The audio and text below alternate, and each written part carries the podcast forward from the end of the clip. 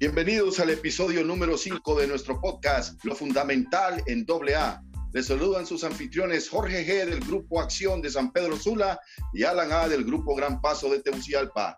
Las opiniones expresadas en este programa son de exclusiva responsabilidad de quienes las emiten y no corresponden a la voz oficial de Alcohólicos Anónimos. Bienvenido, Jorge. Muy buenas noches, personas que nos escuchan a través de las plataformas digitales. Efectivamente, mi nombre es Jorge G., alcohólico, y esta noche hablaremos sobre el tema la derrota total. ¿Por qué no puedo dejar de beber? Y para ello contamos con el padrinazo Alberto C. del grupo Transmítelo de Luisiana, Estados Unidos. Adelante, compañero.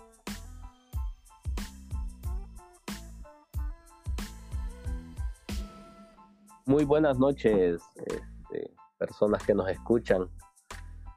Alberto es mi nombre, no he bebido, gracias a Dios. Aquí agradeciéndole a los compañeros por la invitación eh, para poder dar un punto de vista de lo que de lo que el tema implique. Muchas gracias.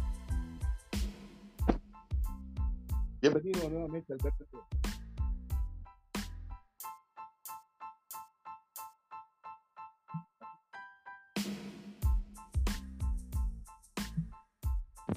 Sí, de Honduras.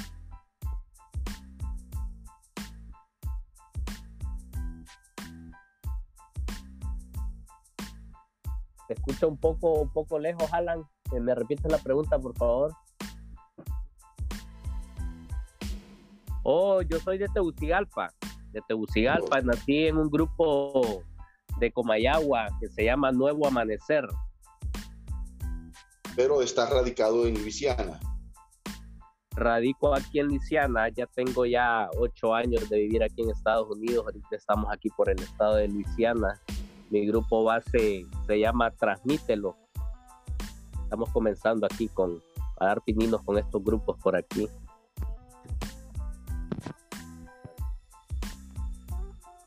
¿Y qué opinas al respecto, compañero Alberto, porque últimamente se ha mirado, se ha mirado a nivel mundial ¿no? el incremento del alcoholismo en las personas y eso llama la atención. ¿Por qué no se puede dejar de beber a pesar de las circunstancias y problemas que acarría lo que es la ingesta alcohólica, no tanto como problemas sentimentales, emocionales, económicos, entre varios, ¿no? En el en el trabajo es la pregunta del millón que algunas personas se hacen, ¿no? Porque realmente a veces la más preocupada es la familia, no realmente en que la persona deje de beber, porque ya está, se está desarrollando el alcoholismo y está causando, está causando estrago, lo que es realmente tanto como en el hogar, como en el trabajo y en la vida cotidiana de la persona. ¿Qué opinas al respecto, Alberto? Fíjate, Jorge, que lo que yo he podido observar, o, de la manera que, yo empecé a, juguetear, a coquetear con el alcohol, eh, es, es una parte como cultural, pues, es parte de, cultura el tomar, eh, que porque todo mundo bebe, o sea, la, ignorancia ¿va? que nos lleva, eh, porque nos podemos dar cuenta de que no nos convertimos alcohólicos de, de la noche a la mañana, ¿va? o, la progresión, mejor dicho, o sea, la progresión eh, eh, no es de un día para otro, se lleva a veces mucho tiempo en, entrar a la progresión. Entonces lo hacemos porque es parte de, socializar, es parte de, de un grupo, ya sea en tu trabajo, con tus amigos o con tu familia, el poderte sentir parte o, cómodo con aquella gente que, que, lo está haciendo, pues entonces nos vamos metiendo al alcoholismo de esa manera, porque, porque miramos, muchas veces yo, a mí, así me pasó en la casa, eh, eh, los fines de semana era beber, todo el mundo bebía y, veía el cambio de personalidad y que se reían y que compartían. Eh, o sea, había que formar parte de situaciones, entonces se fue avanzando poco a poco poco a poco con esa idea del alcoholismo. Y para las personas que vienen eh, eh, con tendencia alcohólica, pues se desarrolla algo diferente, ¿va? Que es la, la, compulsión, ¿va? Que cuando tomamos una gota de alcohol, eh, nuestro, nuestro cuerpo cambia, nuestra mente cambia, nuestra forma de ser es totalmente diferente, ¿va? Venimos, venimos como más eh, eh, arraigados a esa situación, pero todo es cuestión de tiempo. Y para mí, respecto a la pregunta, para ser un poco más concreto, es la cultura. Se bebe, es normal. La, el alcohol es, es, es, una droga legal. El alcohol es una droga legal de donde sea, aquí en Estados Unidos, en nuestro país, donde sea. Es una, o sea, se puede comprar en las pulperías, en las tiendas, pues en cualquier parte. Entonces se ve como, como una parte normal. ¿Qué opinas al respecto, compañero Alan? ¿Crees que existen algún cierto tipo de detonantes que hacen que se, desarrolle el alcoholismo en ciertas personas? Bueno, eh, a decir verdad, como decía compañero Albert, eh, esto es cuestión cultural, ¿verdad? Hace 9000 años un tipo eh, fermentó una bebida y de ahí salió el alcohol. Entonces, eh, hace 9.000, más de 9.000 años venimos tratando de, luchar con, esta cuestión de lo que es la enfermedad del alcoholismo, pero los detonantes, eh, no hay, ni la ciencia médica eh, ha sido capaz de, detectar por qué se, se, es un alcohólico.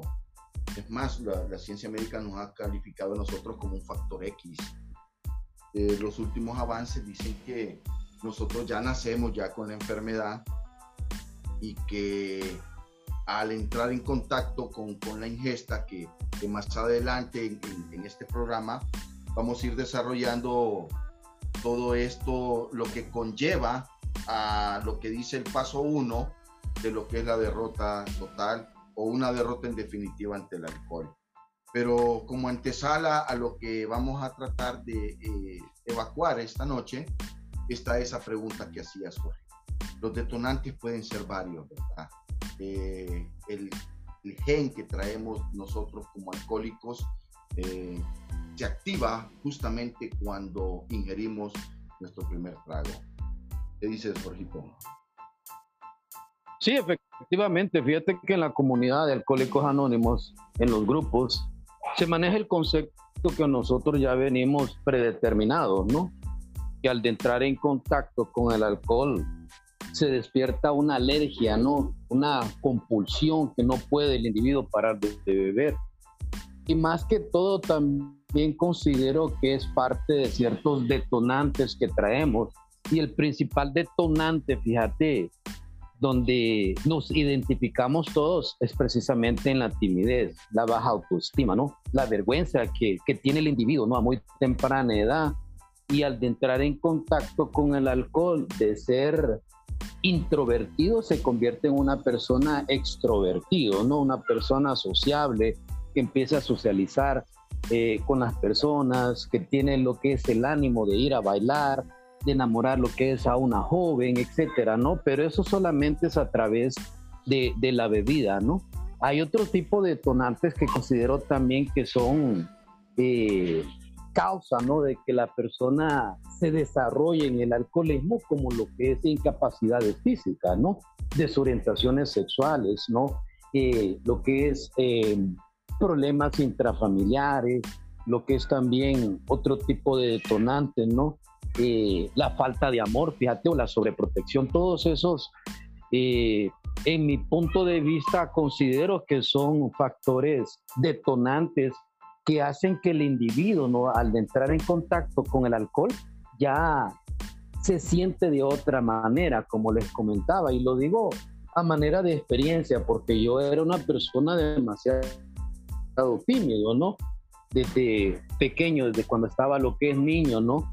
Y en mi adolescencia conocí a Don Alcohol, ¿no? Y entonces cuando conocí a Don Alcohol, ya realmente no era esa persona tímida. Por lo tanto, me gustó bastante esa reacción, fíjate. Y empecé a hacerlo más cotidianamente, más seguido, por estar en ese estado que yo quería estar, que no podía estar en mis cinco sentidos. No sé qué opinas al respecto,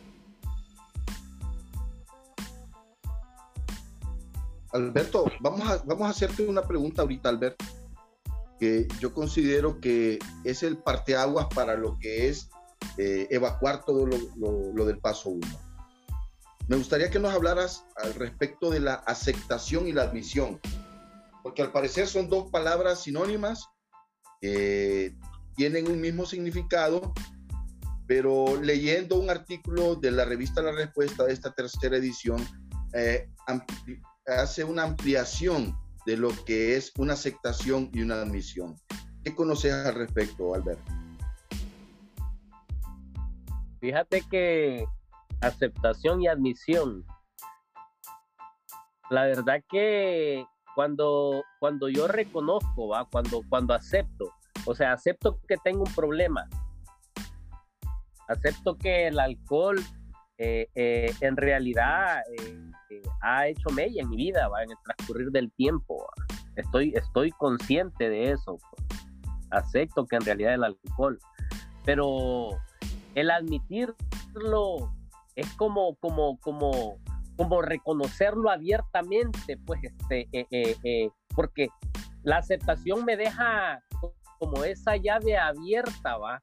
A que, a que no sería tan, o sea, no es tan malo en realidad el alcohol, va, acepto que me, que, me que, que tengo un problema, pero, pero en realidad pues e, e, es posible que pueda seguir lidiando, va, como una reserva, va, e, está ahí, pero al admitirlo, pues para mí el aceptarlo es algo, algo externo, va, y, el, y, el, y el admitirlo es algo interno, va, ya, ya es algo que va con más energía, va más fuerza, va, va con, con, con como guiada o eh, eh, eh, alineada hacia, hacia allá nomás. O sea, hasta aquí nomás. Pues. O sea, admito pues que en realidad todo lo que sucedió y debo hacer algo. O sea, me, me manda a, hacer algo, pues lo que, lo que he podido este, manejar o escuchar va cuando, cuando, cuando se trata de, compartir o de estudiar lo que es la aceptación o lo que es el primer paso, Alan. Correcto. ¿Y vos, Jorge, qué opinás? Totalmente de acuerdo.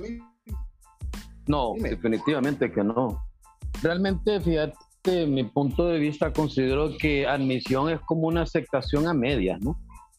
Como cuando vos vas a adentrar una disco que te admiten, ¿no? Si vas, si pagas lo que es realmente la entrada, ¿no? Una, una aceptación a medias. Y considero que ya cuando una persona acepta algo es porque realmente ya, como lo decía Alberto, ya viene de adentro, pues decía, ya no hay pérdida, pues ya acepto que estoy cabal y esto eh, realmente viene, es muy importante, ¿verdad? Porque realmente si una persona admite, pero no acepta, hay grandes probabilidades que vuelva a beber, fíjate, y por eso es la, la descripción o el, el tema, ¿no? ¿Por qué no puedo dejar de beber? Y considero porque hay muchas personas que realmente han admitido, pero no han aceptado.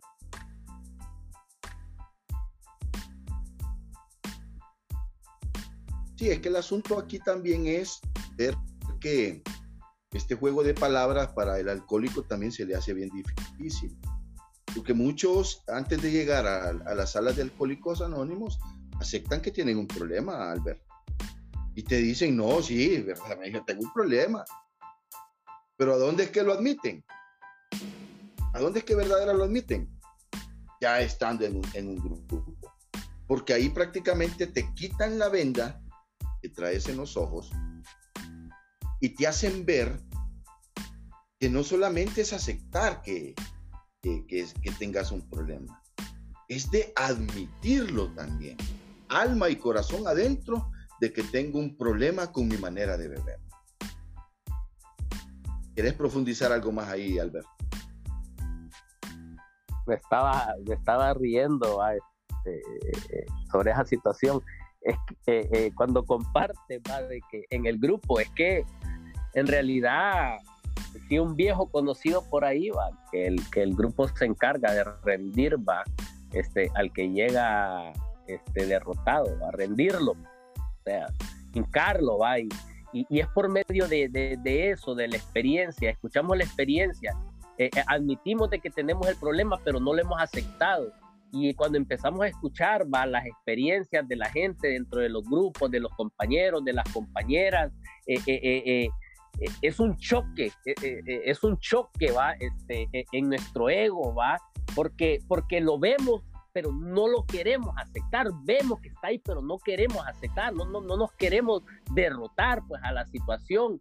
Y, y, y, y, entonces la gente al compartirnos como que nos va taladrando y nos va taladrando y nos va taladrando las rodillas va, para que postremos.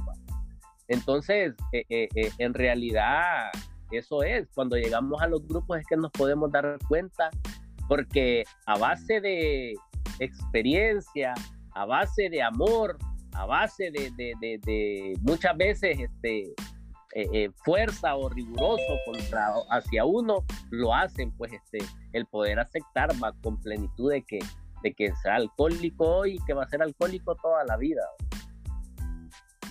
Así es, efectivamente, lo decías bien acertado, fíjate.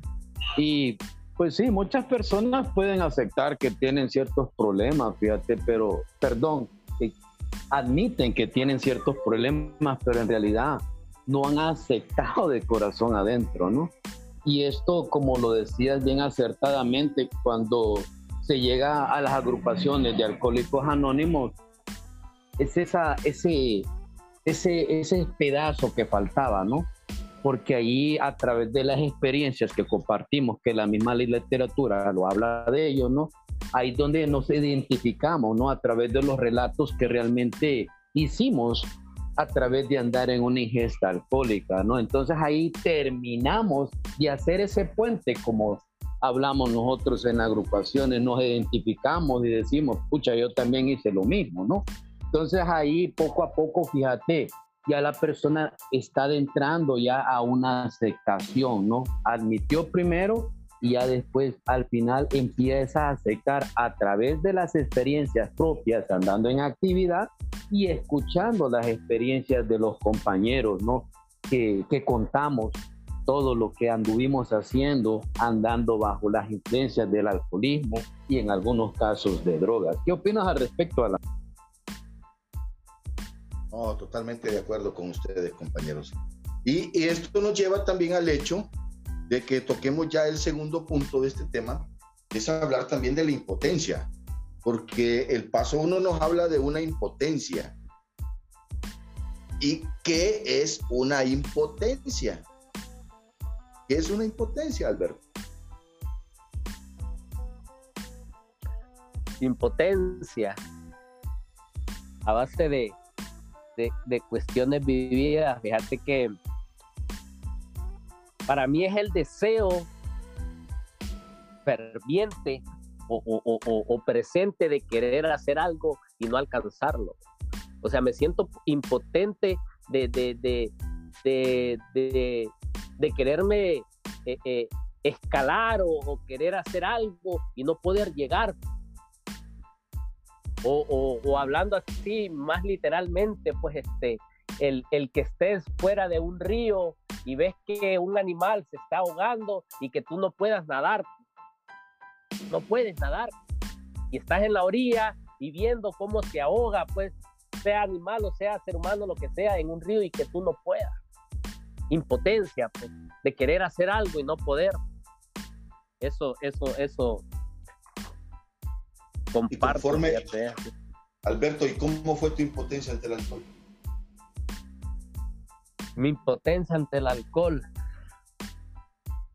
Fíjate que como tocábamos este el punto anterior va de, aceptar va eh, yo viví un caos fíjate este, respecto al alcohol porque pues el alcohol eh, eh, llegó a ser parte va fundamental en mi vida va este, yo no podía hacer nada sin, alcohol entonces era parte era parte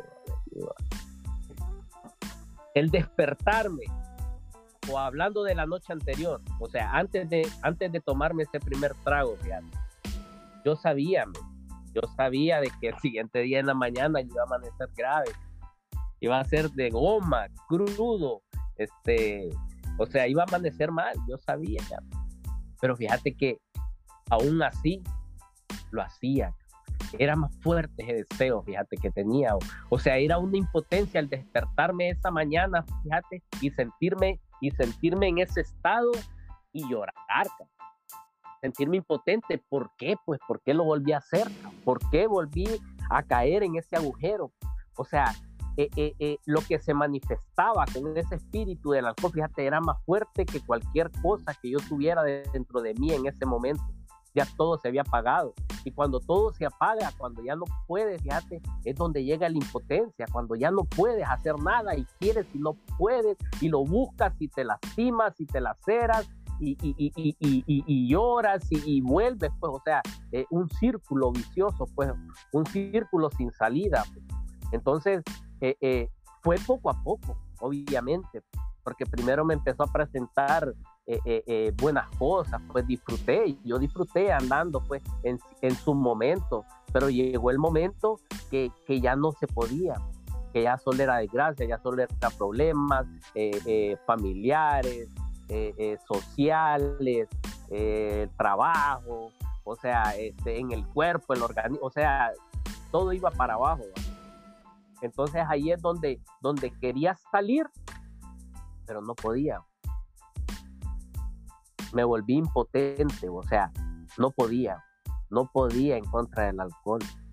Le buscara por donde le buscara, me internaban, me llevaban a centros, hacían un montón de cosas y no podía, o era impotente, no podía hacer nada, estaba con los brazos amarrados.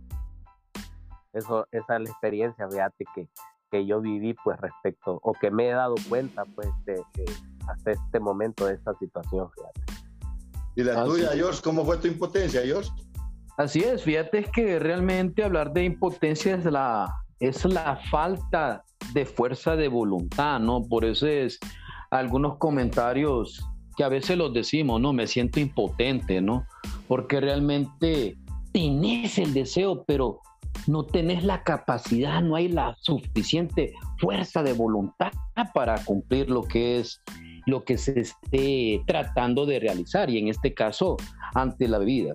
Realmente mi impotencia era precisamente eso, fíjate ya a mis últimas, cuando ya estaba bien hundido en el alcoholismo y drogadicción, ya me sentía realmente impotente, que quería, como lo mencionaba Alberto, ¿no? pero no podía, fíjate. Por eso es que la literatura también habla algo al respecto, ¿no?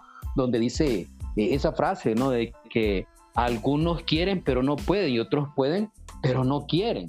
Ahí precisamente cabe lo que es esa frase. Entonces yo al encontrarme impotente, fíjate, empecé a, hacer varios y a buscar ah, mecanismos para primero controlar la bebida, fíjate, y creo que algunos eh, compañeros que nos escuchan o ustedes van a ser puente o se van a identificar en esto, ¿no? Que tratamos a toda costa, fíjate, primero que todo, al menos en mi caso personal, de controlar la bebida, ¿no? Cambio de bebidas, cambio de amistades, cambio de lugares, probando incluso a veces a la religión y en algunos casos algunas personas han probado hasta la brujería, ¿no? En otros han se han orillado lo que es a la ciencia médica. Por ahí se mencionan unas pastillas antialcohólicas. Entonces la misma impotencia, fíjate, te hace buscar ciertas soluciones para controlar, ¿verdad? Pero lastimosamente para un alcohólico problema que soy yo, fíjate, todo ese tipo de, de mecanismo, digámosle así, no dio resultado alguno, ¿no? Entonces, ¿cómo empezó a dar resultado esto? Cuando realmente ya acepté, ¿no? Que todo esto va, va concatenado, digámosle así, fíjate, o amarrado, ¿no? Primero viene la admisión ante el problema, después la aceptación a través de tantas experiencias negativas que, que hemos llevado, ¿no? En algunos casos, en mi caso, eh, personal tuvieron que pasar un sinnúmero de experiencias negativas, como por ejemplo arrestos, accidentes, golpizas, pérdida de un hogar, fíjate, pérdida de confianza de mis padres, pérdida de trabajos y todo eso y más que conlleva lo que es el mundo del alcoholismo, ¿no? Que algunas personas que posiblemente ahorita nos están escuchando, posiblemente sean estar riendo o posiblemente se han de estar identificando con el patrón de conducta que lleva un alcohólico en actividad. ¿Qué opinas al respecto? La... Porque la palabra impotencia es no poder. Y recuerda que nosotros los alcohólicos hemos sido impotentes ante el alcohol. O sea que el alcohol siempre fue el que gobernó. No fue usted. Porque recuerde, yo recuerdo, fíjate Alberto, que de repente decía yo, bueno, solo voy a tomarme dos. Eh, solo voy a ir por dos y no más. Y en efecto, llegaba la segunda, pero automáticamente mi mente alcohólica decía, no, la otra. Desde ahí ya estoy impotente ante el alcohol. O sea, darme cuenta que él era el que gobernaba y no yo, fue devastador. Fue demasiado devastador. Y aquí conlleva a la siguiente pregunta. Este salteador rapaz, que es el que siempre estuvo al acecho, el que siempre anduvo por las orillas diciéndote con esa vocecita, eh, solo una, eh, no te va a hacer daño, cuando sabías que te estaba matando tu manera de beber. Esa influencia externa que muchas veces decimos, no, es que yo es por los amigos, que yo vengo bastante. Y como decía Jorge, te alejas de ellos y encontrás a otros que de repente sean peores. O sustituir una bebida por otra, creyendo que aquella era la que me perdía, porque yo creía, fíjate, que cada vez que bebía guaro, bebía eh, licor fuerte, eh, yo sentía que me perdía más, hombre. Entonces no voy a cambiar, ya no voy a beber guaro, voy a beber cerveza. Y fue peor del asunto también. O sea, eh, las personas que nos están escuchando o nos van a escuchar en un futuro, se van a identificar con nosotros, porque aquí eh, hablamos de nuestras experiencias y cómo hemos sido impotentes ante el hecho de no poder decirle no a un trago allá en nuestras carreras alcohólicas. ¿Cómo fue que ese diablillo que es acérrimo, artificioso y burlón, llamado etanol, ese líquido que como decía Alberto también, que es una droga legal y de las pocas enfermedades que vos las compras. Vas a un lugar donde venden alcohol y compras eh, parte del síntoma de esta gran enfermedad. Y está interesante la plática porque después de que hemos hablado de la aceptación y de la admisión y de la impotencia y ese salteador rapaz, hablar de algo que ahí sí queremos profundizar un poco y es de la derrota total. ¿Cómo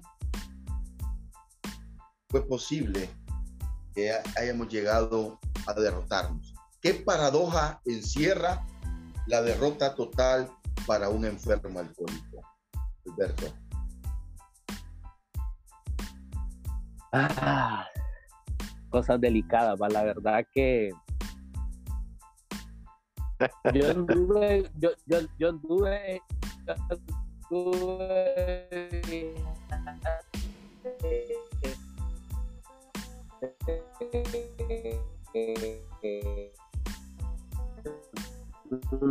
no se te escucha bien, Alberto. Constante de algo, persiguiendo algo, buscando algo. Ahora sí se va, pero ahorita, ¿se escucha? Hoy sí, adelante. Ok.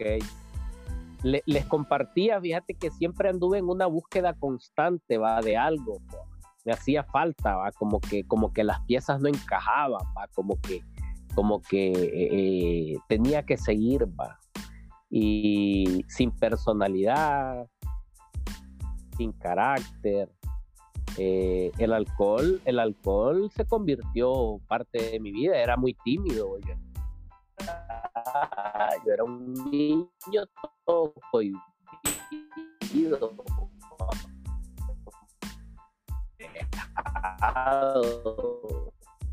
Casi no se te escucha. emocionales sumamente fuertes. Por en mi vida. Ok, ahora. Hoy sí, adelante. ok, Sí, les compartía, fíjate de que de que el efecto, yo me enamoré va del efecto va que producía en mí el alcohol, va traía bastantes problemas este, eh, de personalidad, va eh, eh, traumas y, un montón. Entonces el alcohol como que encajó más en mí, va porque porque me empecé a, a desinhibir, empecé a bailar, o sea, aquel niño cohibido se convirtió, fíjate, en un niño extrovertido, o sea, yo me enamoré del efecto que produció en mi vida. O sea, una persona llena de miedo, porque estaba lleno de miedo. Y al probar alcohol, eh, para mí es una explosión, pues, o sea, e, era otro. Entonces me fui metiendo, me fui metiendo y me fui metiendo hasta llegar a ese punto que compartíamos anteriormente. O sea, pérdida de control, cuando ya no tenemos control. Llegamos a ese punto de que, de que solo vamos por una o dos y desde que el alcohol entró en nuestro organismo, se, se, se, desató una alergia corporal que nos condenó a fondear, que nos condenó a no llegar a la casa, que nos condenó a amanecer en una Bartolina sin darnos cuenta.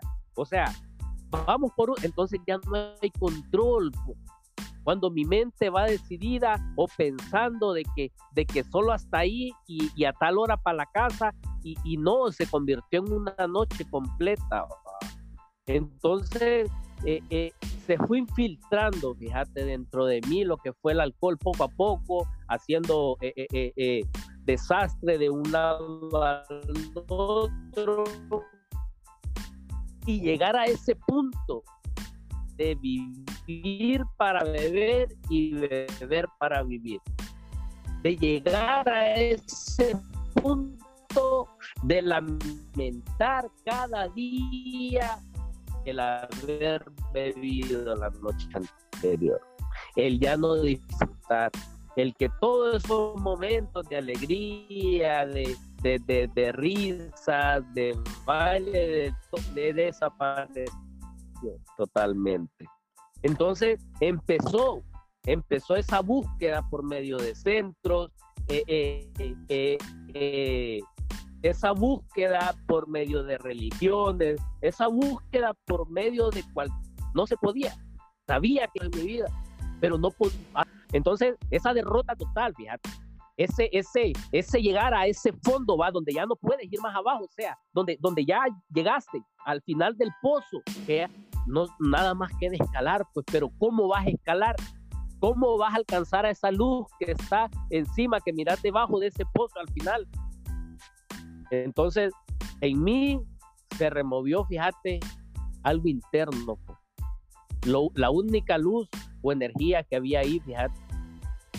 O sea, el poderme observar en la situación donde estaba, el poder ver mi vida, fíjate, recorrer pues en cuestión de milésimas de segundos toda mi vida y que llegar ese clip. Los alcohólicos saben. El que llega ese, ese, esa, esa regeneración, pues, esa conversión, pues, en, el ser humano, cuando ya el alma grita, ¿va? cuando ya no hay nada, ¿va? y derrotarse. Es lo único que queda ya no hay más, pues. ya no hay fuerza, ya no hay familia, ya no hay vida, ya no hay nada, pues lo único que queda es esa luz dentro de uno, pues que le permite pues el poder regresar va entre los muertos, va. Entonces, para mí fue esa, pues el poder verme internamente dónde estaba mi caminar y en el punto en que estaba en ese momento. Eso fue lo que me tocó, fíjate, eh, eh, eh, para poder llegar pues a derrotarme, pues el ver el caos que fue mi vida durante tanto tiempo y que mi espíritu y mi alma ya estaba cansada ¿va? Y, y, tuve que llegar con ustedes. ¿va? Qué interesante, fíjate cómo todo va en secuencia, ¿no? Primero la admisión, después una aceptación y al final una derrota total en definitivas, no a medias. Porque si una persona no se ha derrotado, fíjate, en definitivo hay grandes probabilidades que esa persona vuelva otra vez atrás. Y es curioso, una vez un compañero decía que esta es una de las enfermedades irónicas, ¿no? Porque hay que perder para poder ganar. Que realmente aceptar que estás derrotado ante el alcohol para poder ganar y esto es como va a ir dando resultado. Fíjate, poco a poco, eslabón tras eslabón, pero esta derrota total se termina, fíjate, de, de realmente aceptar una derrota total en definitivas a través de muchos y muchos y muchos intentos que hicimos, ¿no? Eh, queriendo controlar, queriéndole ganar la partida al alcohol, ¿no? Y cada vez que nos encontramos en esa batalla mano a mano con el alcohol, nos daba unas grandes golpizas, pues va, hablando literalmente, pues va, que llegábamos hasta el siguiente o a veces hasta los tres días después a la casa, derrotados, sin dinero y en algunas ocasiones golpeados, ¿no? Y todavía ir a escuchar lo que es realmente a la familia, ¿no? Que el alcohólico en actividad es lo que menos quiere escuchar esos regaños, pero está en su justa razón porque realmente la familia, las esposas, o en el caso eh, de las mujeres, los esposos, realmente no quieren, fíjate, que su familiar, o en algunos casos sus amigos, se esté autodestruyendo. Pero como no existe aún lo que es una posiblemente admisión, una aceptación, mucho menos una derrota total, van a ir siguiendo lo que es recaída hasta recaída. Posiblemente esa persona va a tener esos paros forzosos, ¿no? Ya sea porque está enfermo, porque no hay dinero, o ya sea porque está lo que es en la cárcel, fíjate. Pero una vez que pasa lo que es esa situación, el alcohólico vuelve otra vez a las andadas, una y otra vez, hasta que realmente cae en definitiva lo que es esa derrota total de una vez y por todas, ¿verdad? Es que esto empieza a dar resultado. Cuando realmente ya admito, fíjate que perdí esa batalla, pues, que realmente estoy derrotado ante el alcohol y que nunca le voy a ganar, porque ya experimenté miles de veces como lo decía Alan, probando bebidas y haciendo ese montón de, adquiriendo ese montón de, mecanismos con tal de controlar o con tal de dejar de beber. Y entre ellas vienen esas promesas fallidas. Fíjate que que hacemos a nuestros familiares, esposas o amigos o incluso en los trabajos, ¿no? Entonces realmente todo esto va en secuencia, ¿no? Como, como lo mencionaba anteriormente. No sé qué opinas al respecto, Alan.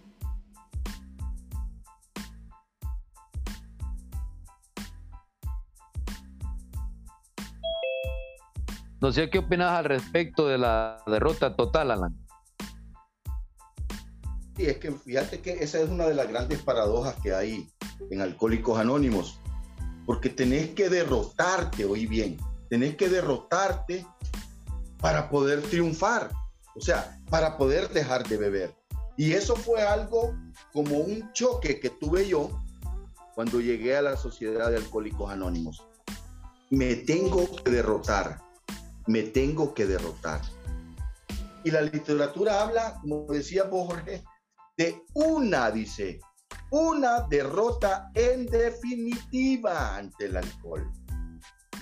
Lo que pasa es que muchos no leen esa parte y se van a beber, porque creen que son varias las derrotas que tienen que tener, va. Hablamos de los famosos recaídos.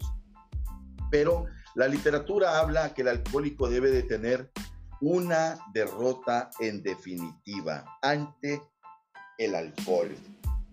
Pero este, considero de que muchos de los que nos puedan estar escuchando y nunca han asistido a una reunión de alcohólicos anónimos, pueden darse la oportunidad porque el alcohólico para nosotros solo existe una tabla de salvación. Y no es que Alcohólicos Anónimos sea el curalo todo, pero es en el lugar en donde el cual eh, yo he podido dejar de beber. Y me he derrotado definitivamente ante el alcohol verdaderamente. Yo no he vuelto a tomar un tan solo trago ya precisamente el 2 de agosto de este año 2021. Voy a cumplir 21 años, Alberto. y Jorge de estar en la comunidad de AA derrotado totalmente, derrotado, completamente derrotado. Y quiero decirte que este programa sí funciona. Todas las personas eh, que hemos eh, estado en una sala de alcohólicos anónimos podemos darnos cuenta de ese fuente de comprensión cuando hablamos de nuestros historiales y tratamos de compartir estos puntos de vista que da la literatura de Alcohólicos Anónimos. Estoy muy agradecido con Dios por darme la oportunidad de estar acá compartiendo esta noche con ustedes y me gustaría que Alberto habláramos acerca de, de lo que fue eh, esa confianza que tuvimos siempre en nosotros mismos, pero que nunca fue efectiva porque nosotros siempre creíamos que íbamos a poder solos.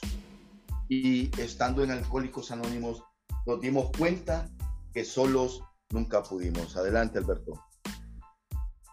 Sí, gracias, Alan. Este, está interesante, está muy bueno. La verdad que este, me siento motivado, hay animado. Eh, la verdad que eh, ya, lo, ya lo compartía. Este, posiblemente hay gente escuchando y, y, mucha gente que lo que, que llegara a escuchar va eh, porque de eso se trata de que de que la gente se pueda dar cuenta de lo que es el alcoholismo de lo que es alcohólicos anónimos de lo que es todo esto de lo que se está eh, eh, compartiendo. Y es interesante va es importante la situación. Fíjate que pues a mí me ha tocado vivir un montón de situaciones, he tenido que, he tenido que eh, vivirlas, como cada uno de nosotros, va. Eh, en mi niñez, eh, fíjate que yo siempre fui una persona insegura, yo, yo fui bien inseguro de niño, ¿va? porque no me crié con mis papás. Y pensé, pensé que, que, que yo era muy independiente, ¿va? muy independiente, ¿va? Y, y, en realidad en su momento posiblemente lo fui, ¿va? Y siempre tomaba decisiones, yo siempre tuve, como no estaban ellos, yo siempre tomaba decisiones. Eh, eh, eh, y por lo general siempre me iba mal, ¿va? Y siempre seguí tomando este, malas decisiones, ¿va? a, veces, a veces le pegaba, ¿va? Y a veces no, ¿va? Tenía confianza, fíjate, en mí, ¿va? Luego, pues tuve la oportunidad fíjate, de, poder estudiar, ¿va? de poder eh, eh, alcanzar cierto nivel académico. Y, eso como que, como que hizo más, el, más fuerte el cascarón para no para no, no sentir que necesitaba de otro. Y, la confianza supuestamente iba creciendo, ¿va? pero las decisiones siempre eh, se iban tomando mal, siempre se iban tomando mal y la próxima vez va. Y, y, y, esa confianza, fíjate en mí, va, siempre me, me traicionaba, siempre me traicionó, siempre me traicionó. Una, fíjate, porque por naturaleza, no todos, va, pero, pero muchos de los alcohólicos, fíjate, eh, eh, somos idealistas en bancarrota, va, o, o, o, personas de corto impulso, va que empezamos algo y no lo terminamos, va, todo lo dejamos a media. Entonces, eh, al principio emocionado, va con la confianza, pero a mitad del camino mm, me hacía a un lado, a la mitad del camino este, muy cansado, o sea, una excusa o lo que sea. Entonces, voy para la cantina, me voy a echar dos y me voy para la casa hombre, ya puesto ahí ya el alcohol entre pecho y espalda, aquella confianza o aquella seguridad que tenía de mí se iba, se derrumbaba. Me quitó de tajo la voluntad, me arrancó la voluntad. Ya no había confianza, pensaba que había confianza, pero no la había, siempre caía al mismo agujero.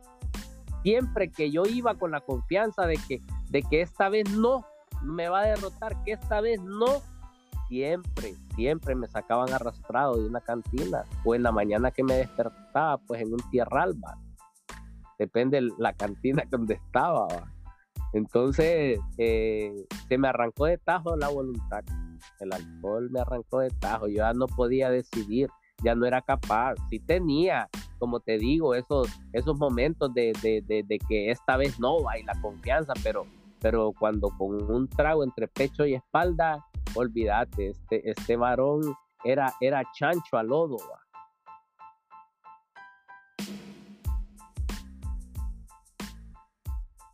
Sí, así es. Así es, es que fíjate que realmente yo considero que no era confianza la que teníamos en nosotros mismos, ¿no? Porque considero que solo eran habladurías, ¿no? Para tratar de darnos valor, ¿no? O autoengañarnos, eh, hablando ya más concretamente. Eh, la falta de incapacidad la falta de, seguridad, de reforzar lo que es esa confianza, ¿no? Era escasa o nula o no existía realmente, fíjate. Entonces, eso, eso no sirvió de nada. Incluso algunos fragmentos de la Biblia, si no estoy mal, dice que la fe sin obras es muerta, pues. Y en nuestra literatura también habla de lo que es la palabra mágica, esa acción, ¿no? Entonces no sirve de nada si, como lo comentaba Alberto, cuando andábamos en actividad decíamos, solo me voy a echar una o no, hoy este fin de semana no me voy a echar nada. Mentira, porque lo terminábamos haciendo. No sé si ustedes llegaron a hacer ese autoengaño, pero yo lo hice miles de veces, Alberto Alan. Miles de veces que decía, fíjate, a mí mismo. Y en ocasiones le prometía a mis familiares, a mi esposa, a mi mamá, fíjate, pero no las cumplía porque realmente no había esa suficientemente fortaleza o esa palabra mágica, acción, fíjate, realmente en mí. Yo decía, y tal vez lo hacía, fíjate, por calmar lo que es las aguas con respecto a, a, mi familia, fíjate, para que dejaran de decirme cosas. Y realmente no existía una confianza en sí, ¿no? Pero esa confianza empezó a cobrar fuerza cuando realmente a mirar la devastadora ¿no? enfermedad, las devastadores, eh, de las devastadores acciones que hacía lo que es el alcoholismo en nuestra persona, ¿no? Como muchos de nosotros, algunos compañeros que nos están escuchando, o personas que consideran tener problemas con la bebida, ¿no? La literatura ah, habla, fíjate, de esos tres bebedores que existen, ¿no? De ese bebedor social, aquella persona, fíjate que realmente solo se avienta un par de cervezas o de tragos y allá las cansadas posiblemente en un evento de aquellos que tal vez los han mirado en algunas ocasiones que andan paseando la cerveza y hasta se les calienta, ¿verdad? Ese bebedor social, ¿no? que no, no, no se va a poner a altos grados embriagantes, fíjate, que realmente todavía tiene esa responsabilidad en su mente y que sabe que tiene que manejar o que sabe que tiene que llegar temprano lo que es a su casa, ese es un bebedor social. Aquel que no se va a despertar esa alergia, esa compulsión, esa sequía de tomar una y otra y otra, no. Un bebedor social solo precisamente lo va a hacer por eso, ¿no? Para socializar y allá las cansadas el alcohólico fuerte, aquel que bebe en fuertes cantidades, ¿verdad? Y a través de un suceso negativo, una experiencia negativa, para de beber de una vez y por todas, sin necesidad de acudir a un grupo de autoayuda llamado Alcohólicos Anónimos.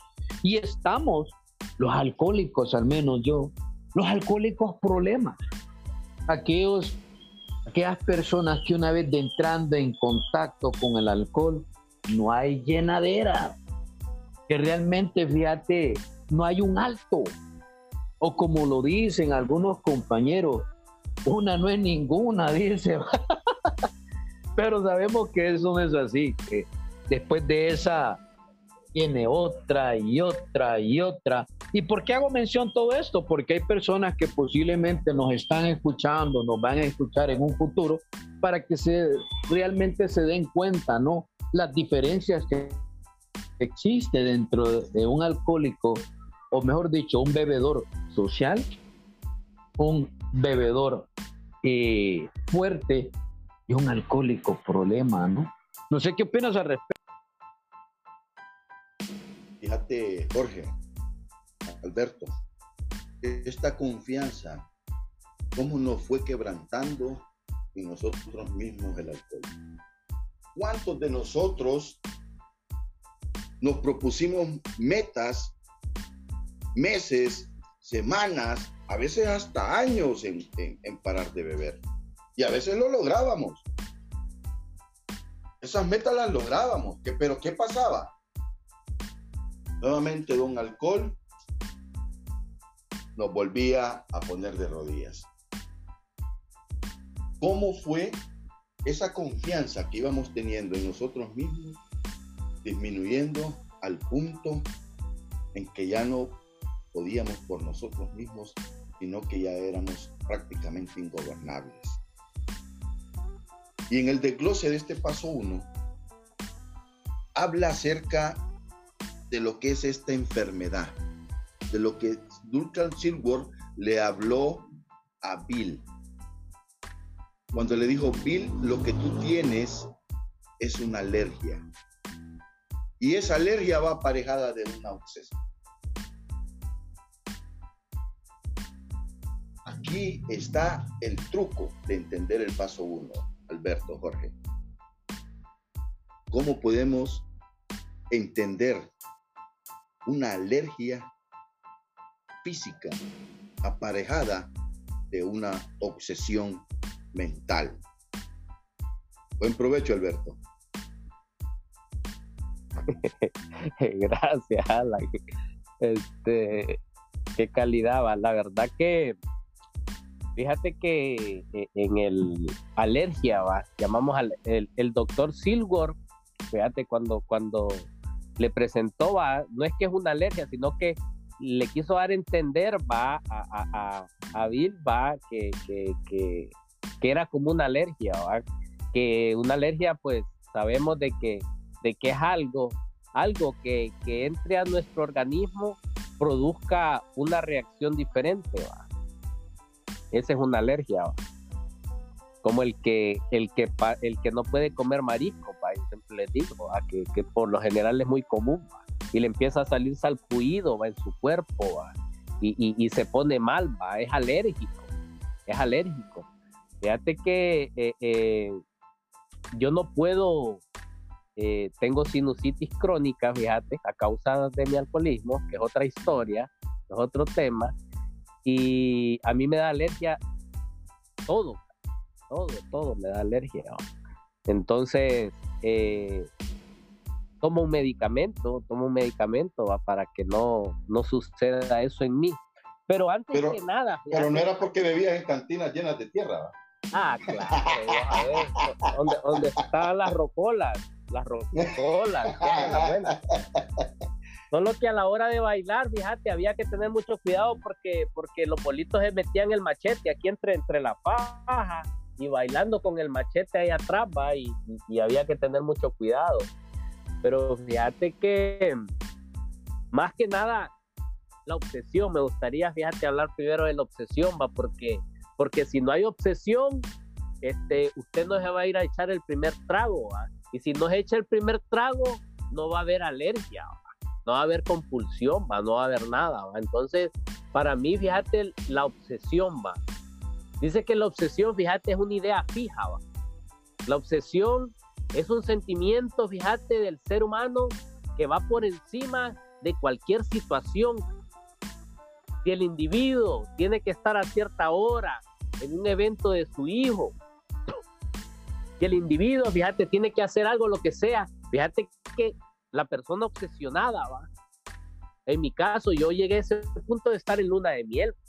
Mira, yo relacionaba todo con Guarome, todo con beber, todo, todo, todo, películas, música, donde escuchaba gente hablando con, de, alcohol o de fiesta o algo, yo paraba la oreja, cabrón, o sea, eh, o sea, estaba obsesionado, O sea, estaba obsesionado yo eh, con, el alcohol, o sea, es que, es que había entrado en mi vida, fíjate, eh, entró en mi vida así, de, de, de toque, y fíjate que era tan fuerte la obsesión, cabrón, que yo tenía que hacer algo importante, fíjate, presentarme un lugar o, hacer ciertas cosas, fíjate. Pero yo cuando me echaba un trago, o sea, era más fuerte la obsesión, pues solo me voy a echar una y me la voy a echar una y, ya no. Y ya cuando me echaba una, a este varón en su organismo se producía, fíjate, una alergia corporal, o sea, una sed incesante de tomar, insaciable. O sea, se despertaba, era alérgico. Yo era alérgico al alcohol. O sea, yo me tomaba una y si me tomaba una se despertaba en mí un monstruo que me condenaba pues a, a fondear. Entonces, la obsesión, la obsesión es mental, la alergia es corporal. Entonces el problema del alcohólico de mi clase empezaba con mi mente y terminaba con mi cuerpo. El alcohólico de mi clase, fíjate, empezaba a generar, a alimentar ese deseo de la bebida y como decía, del pensamiento al sentimiento y del sentimiento al hecho. Pero el problema estaba en mi mente, esa obsesión, como los que se han enamorado y yo me enamoro, fíjate, yo, yo, yo no le tengo miedo a enamorar. Yo me enamoro, aunque, aunque me vaya mal, no me importa, cabrón, pero a mí me gusta sentir, cabrón. Y fíjate que así es, una obsesión es como cuando está enamorado del individuo.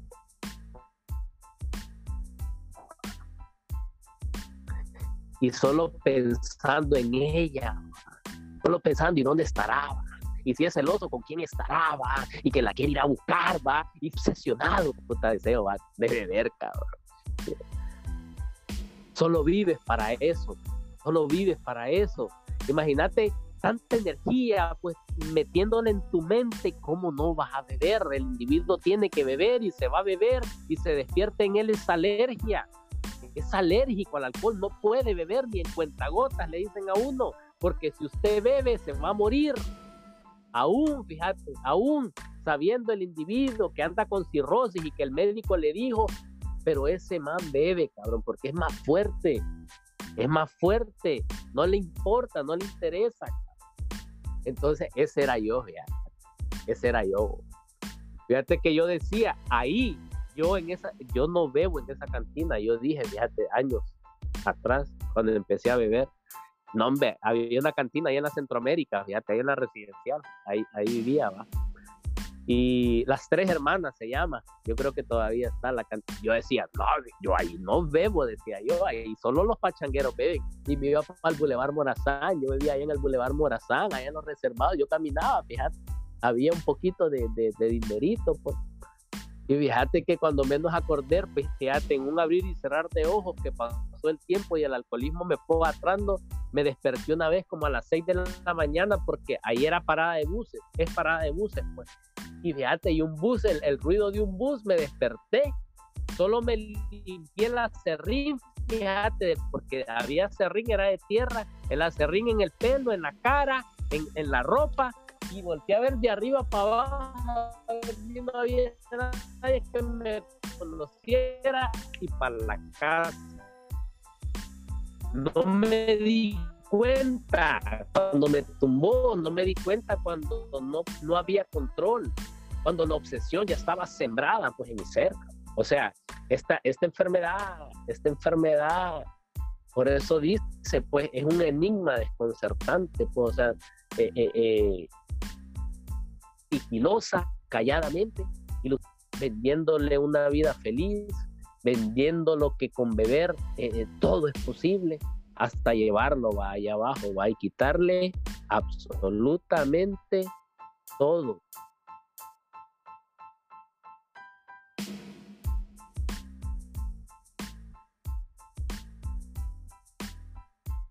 Sí, precisamente esa obsesión ¿no? que en cierto aspecto todos llegamos a tener, ¿verdad? Esa idea fija, fíjate, de que circulaba en nuestra mente, y lo decía Alberto, y, yo también eh, me identificaba, fíjate, que todo, estaba en el trabajo y estaba obsesionado, ¿no? El viernes tengo que va, el viernes me voy a poner unas con mis compas, va. Esa obsesión pues que teníamos, esa idea fija que, que estaba en nuestra mente a todas horas. A todas horas tenía que estar lo que es el alcohol presente en nuestra mente. Y lo decía cuando llegamos ya a culminar los hechos, ¿no? Cuando ya se llegaba el día de pago o al finalizar la jornada laboral, ¿no? Ya íbamos ya directo a la licor o directo con, con los amigos o al lugar donde habían bebidas alcohólicas, totalmente obsesionados. ¿Qué pensaba respecto, Alan? Es terrible esta enfermedad. Definitivamente es terrible. Ya explicaba Alberto de una manera categórica lo que es la obsesión y lo que es la alergia. ¿Y cuántos de nosotros, babo? veo los de ahora. Ahora esto cuando lo hablamos ya, ya es como una tragicomedia, va. Pero para aquellos que la están viviendo en carne y hueso ahorita, déjenme decirles que mis compañeros acaban de explicar lo que es una alergia y una obsesión. Y es lo que verdaderamente tenemos todos nosotros, los que hoy en día ya hemos aceptado y admitido una derrota en definitiva y nos hemos dado cuenta de lo que padecemos. Silward, cuando le habló a Bill de la alergia, le dijo que lo que tenía era aparejada también de una obsesión. Esa obsesión que tiene el alcohólico. O en buen catracho, cuando anda abierta la gasa el individuo y dice, ah, güey madre, es que hoy me la pongo porque me la pongo. Y no hay poder humano, oiga bien, no hay poder humano que lo detenga. Ni los ruegos de una madre, ni el llanto de una mujer, ni el llanto de sus hijos detiene a un alcohólico cuando tiene la obsesión entre ceja y ceja por echarse un trago. ¿Sí o no? ¿No te ha pasado a vos que la gente te decía en la calle, por favor, no beba, no vaya ahí?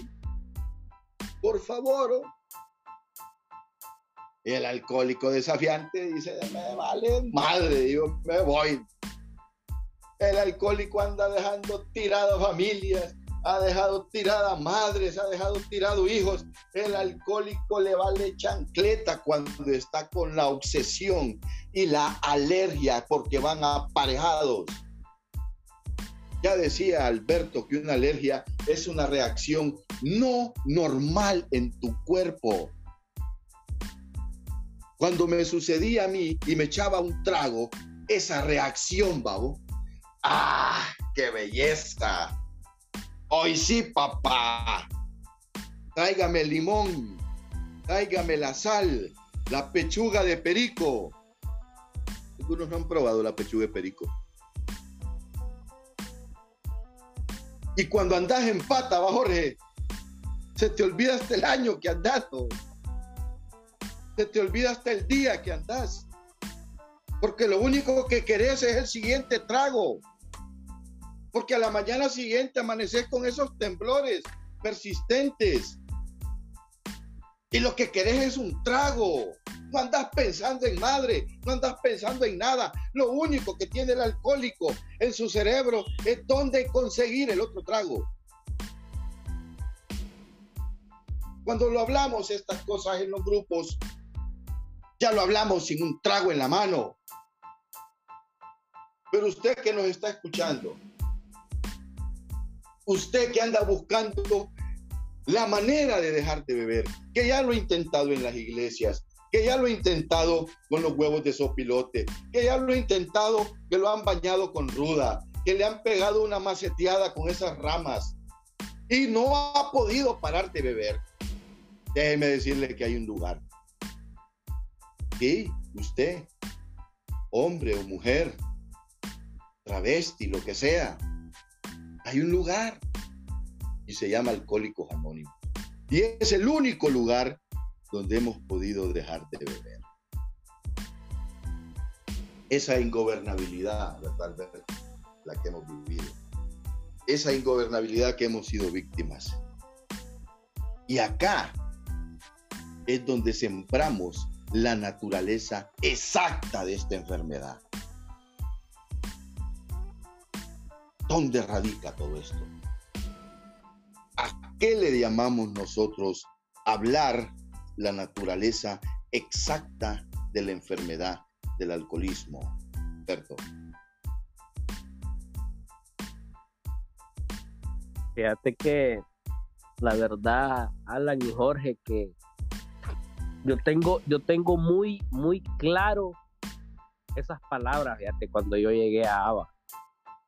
Y que y, y, y las bueno, aquí, fíjate, en este país es raro, ¿va? Tal vez la gente, la gente que trae escuela de allá, va, de, los países ahí donde nosotros, va, comparte esta situación, va, de la naturaleza exacta de la enfermedad cuando cuando yo llegué a, a, un grupo, al grupo, va Nueva Amanecer, va, un 25 de septiembre, fíjate, del 2006. Eh, yo recuerdo que me dijeron, fíjate, a mí los alcohólicos, que el alcoholismo era insidioso, progresivo y de fatales consecuencias. Siempre, siempre, siempre. O sea, siempre que llegaba un individuo, fíjate, progresivo, insidioso y mortal. Progresivo, insidioso, mortal. Y ese cántico, fíjate, lo vengo escuchando durante todos estos años.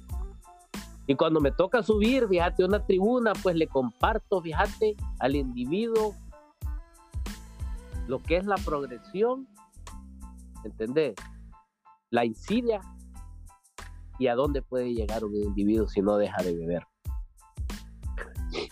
Me di cuenta, fíjate, de que esa es la naturaleza de la enfermedad. La naturaleza de la enfermedad. ¿Cómo comienza? ¿Cómo comienza la enfermedad? De lo que es el alcoholismo, no del individuo, sino que el alcoholismo. Porque nosotros, pues, de, de pequeños, ¿va? por lo menos yo vengo dañado, ¿va? de pequeño pero lo que es el alcoholismo va, eh, eh, radica ahí, va. Dice que, ¿por qué insidiosa va? Porque ya hablábamos de esa obsesión, fíjate. La insidia, fíjate, es esa, es, esa cosquita, va, que se tiene, va. Hay muchas personas, fíjate, que que buscan, o, nosotros los alcohólicos, va, no todos, va, porque no me gusta generalizar, va pero que toda excusa la convierte en razón. Y siempre, y siempre finita, va. Y, de esa insidia, va, y que, y que porque está mal el clima, que porque está bueno el clima, que porque que el mundo, que, que el gobierno, que todo, va. Entonces, esta es finita, va, y el alcohólico eh, es suficiente, va, para un alcohólico, para ir a beber, para beber, este, va, ese deseo persistente, va, es un deseo persistente, va, eh, eh, eh, que dice que, que, no hay poder humano, va, cuando entra la insidia dice que no hay poder humano, va, que, que detenga, va, solo un acto de la providencia, va, cuando le pega el individuo ese deseo, va, de, de, de echarse un trago, va, entonces se produce, se produce en su mente, ¿va? Yo, yo por eso siempre digo, pues este, el problema está aquí en la mente, pues, para que pueda llegar esa progresión. Un individuo delgado, cuando empecé a tomar, yo empecé a tomar fuerte, o sea, que tuve, que me arrojé y, y que, y que se me borró el cassette por primera vez fue a los 13 años, ¿va? Ya desde chiquito, pues yo venía tomando, pero para mí no, traguitos que dejaban la cerveza. Yo recuerdo que mi papá tomaba de la cerveza nacional, va en Honduras, va una cerveza que llamaba nacional, va. Y daba los culitos, va de esas cervezas que dejaban después de la fiesta, Pero ya, ya, ¿me entendés? De que me borrar el cassette fue para un cumpleaños un 8 de agosto. para cierta fecha tenía este 13 años, Y, y así empecé, va, con poquitera, que, una y que allá las cansadas, va, no era, no era todos los fines de semana y todos los, no que allá, ya después se, se, fue dando más seguido y ya no solo era una, ya eran tres y el cuerpo empezaba a tolerar más, fíjate, y tolerar más, mi organismo empezaba a tolerar más y ya bebía más que, que, que, un montón de gente. Y eso me hacía sentirme a mí, ¿me entendés? O sea, puta, yo sí puedo beber, decía en mis adentro, estos más no pueden. Entonces la progresión pues, se fue dando, fíjate, sigilosamente sin que yo me diera cuenta, sin que yo me diera cuenta, hasta que llegara a ese punto, fíjate, de, de, de, de perder el control, cuando ya no hay retorno. Cuando se llega a ese punto, va, decía, decía va, eh, eh, eh, escribió en la, en la, este, en la barra de la alcoholomanía, fíjate, en la barra 8, va, que es pérdida de control, va cuando ya no hay, ya no hay retroceso, va. Cuando el, individuo, cuando el individuo llegó a ese punto de ya no poder decidir, va, ya no hay control, fuera de control el individuo. Entonces la progresión eh, eh, se va dando de esa manera, va. Y empezamos, en mi caso, fíjate que yo solo bebí cerveza ciertos años, ya después yo solo puro alcohol, puro, puro yuscaramba. Y cuando, cuando ya, ya estaba un poco más jodido, fíjate. Puta, a mí me mandaban, yo bebía con los pachangueritos de ahí de la colonia, fíjate, por donde está el Grupo Centroamérica, allá al otro lado, un, solar baldío, y yo teniendo donde llegar a la casa, pero fíjate que yo me quedaba en los solares baldíos y esos más me mandaban, como ya los conocían, a comprar alcohol de la crucita ahí a la farmacia, ¿me entendés? Y tomábamos charamila, va, echábamos con agua o a veces así sin agua, va, en la bolsita. Y nos tomábamos, fíjate, y yo, puta, ¿cuántos años tenía? tenía 17, 18 años, ¿me entendés? Y ya me iba a traer mi mamá, fíjate, mi mamá daba clases, es maestra, ya está jubilada, daba clases ahí en la escuela, ahí en la Centroamérica, y la iban a buscar, porque que, el, que el mongolito va acá y allá, va, estaba fondeado en la mera calle a plena luz del día. Entonces, la progresión va cuando, cuando, cuando me iba a, eso, a, esos, a esos lugares, va, este, donde, donde bailan, va, las chicas, va, este, y, y, te podías sentar una aquí cuando había dinero, ¿va? Y, que podías estar en buenos lugares y beber, o sea, poco a poco, fíjate, la progresión te va arrastrando solo, más tus ojos. Solo para tus ojos, chicas jóvenes, a huevo. Y fíjate que la progresión me llevó a estar solo, ya no poder visitar esos lugares, ya no tomar buenas bebidas, ya, ya trabajo, ya no podía trabajar porque era irresponsable. O sea, la progresión pues se fue, se fue metiendo tanto pues que, que, me volví un inútil. Entonces fíjate que antes de llegar a probé pues este, lo que fueron los hospitales, porque era peleonísimo también, pues porque el alcohólico ya con un trago entre pecho y espalda ya se creó hombre, va del de yo, Alberto, yo no sé los demás alcohólicos, pero yo sí, y me gustaba pelear, y aunque terminara en el hospital o bien pateado, que era, que era lo que sucedía la mayor veces. Entonces, este, en clínicas de rehabilitación, va, que, que, para mí era, eran manicomios disfrazados, solo que cobraban. Pues. Nunca me fueron a meter al Santa Rosita, va, ahí en Tegu, va, pero, pero me metían en centros de rehabilitación de privado, que era lo mismo, un puta manicomio, va. Y fíjate que antes de llegar a A, estuve a punto ya de llegar al cementerio. No a dormir ni a visitar a alguien, ¿va? sino que me metieran, ¿va? ahí va, porque yo anduve buscando la muerte todo el tiempo. Entonces, lo que, lo que es la, la, la, la insidia, fíjate que me llevaba a beber y me llevó a ese punto hasta llegar, fíjate, a, a, a las consecuencias fatales que puede ser la muerte. Dice que hay tres caminos ¿va? para el alcohólico ¿va? que todavía no despierta, que es cárcel, manicomio y cementerio. Pero fíjate que yo decidí estar con ustedes. Pero la naturaleza, fíjate, me, las, me, la compartieron de esa manera. Lo que es, este, eh, que es insidiosa, progresiva y de fatales consecuencias. Y se le dice, y solo hay tres, y, y le vamos a dar tres armas, dicen los bolitos, le dicen a uno, va, una que se aleje de esa gente con la que usted consumía alcohol, aléjese de esos lugares que frecuentaba. Y la tercera, vaya al mayor de reuniones posibles. Si no puede ir todos los días, me decían los bolitos, vaya todas las noches, me decían. Entonces, la verdad que para mí, fíjate, es esa, ¿va? Donde, donde comienza el alcoholismo, de qué manera eh, eh, se va desarrollando hasta quitarme la vida. Eso es, fíjate, este, Jorge.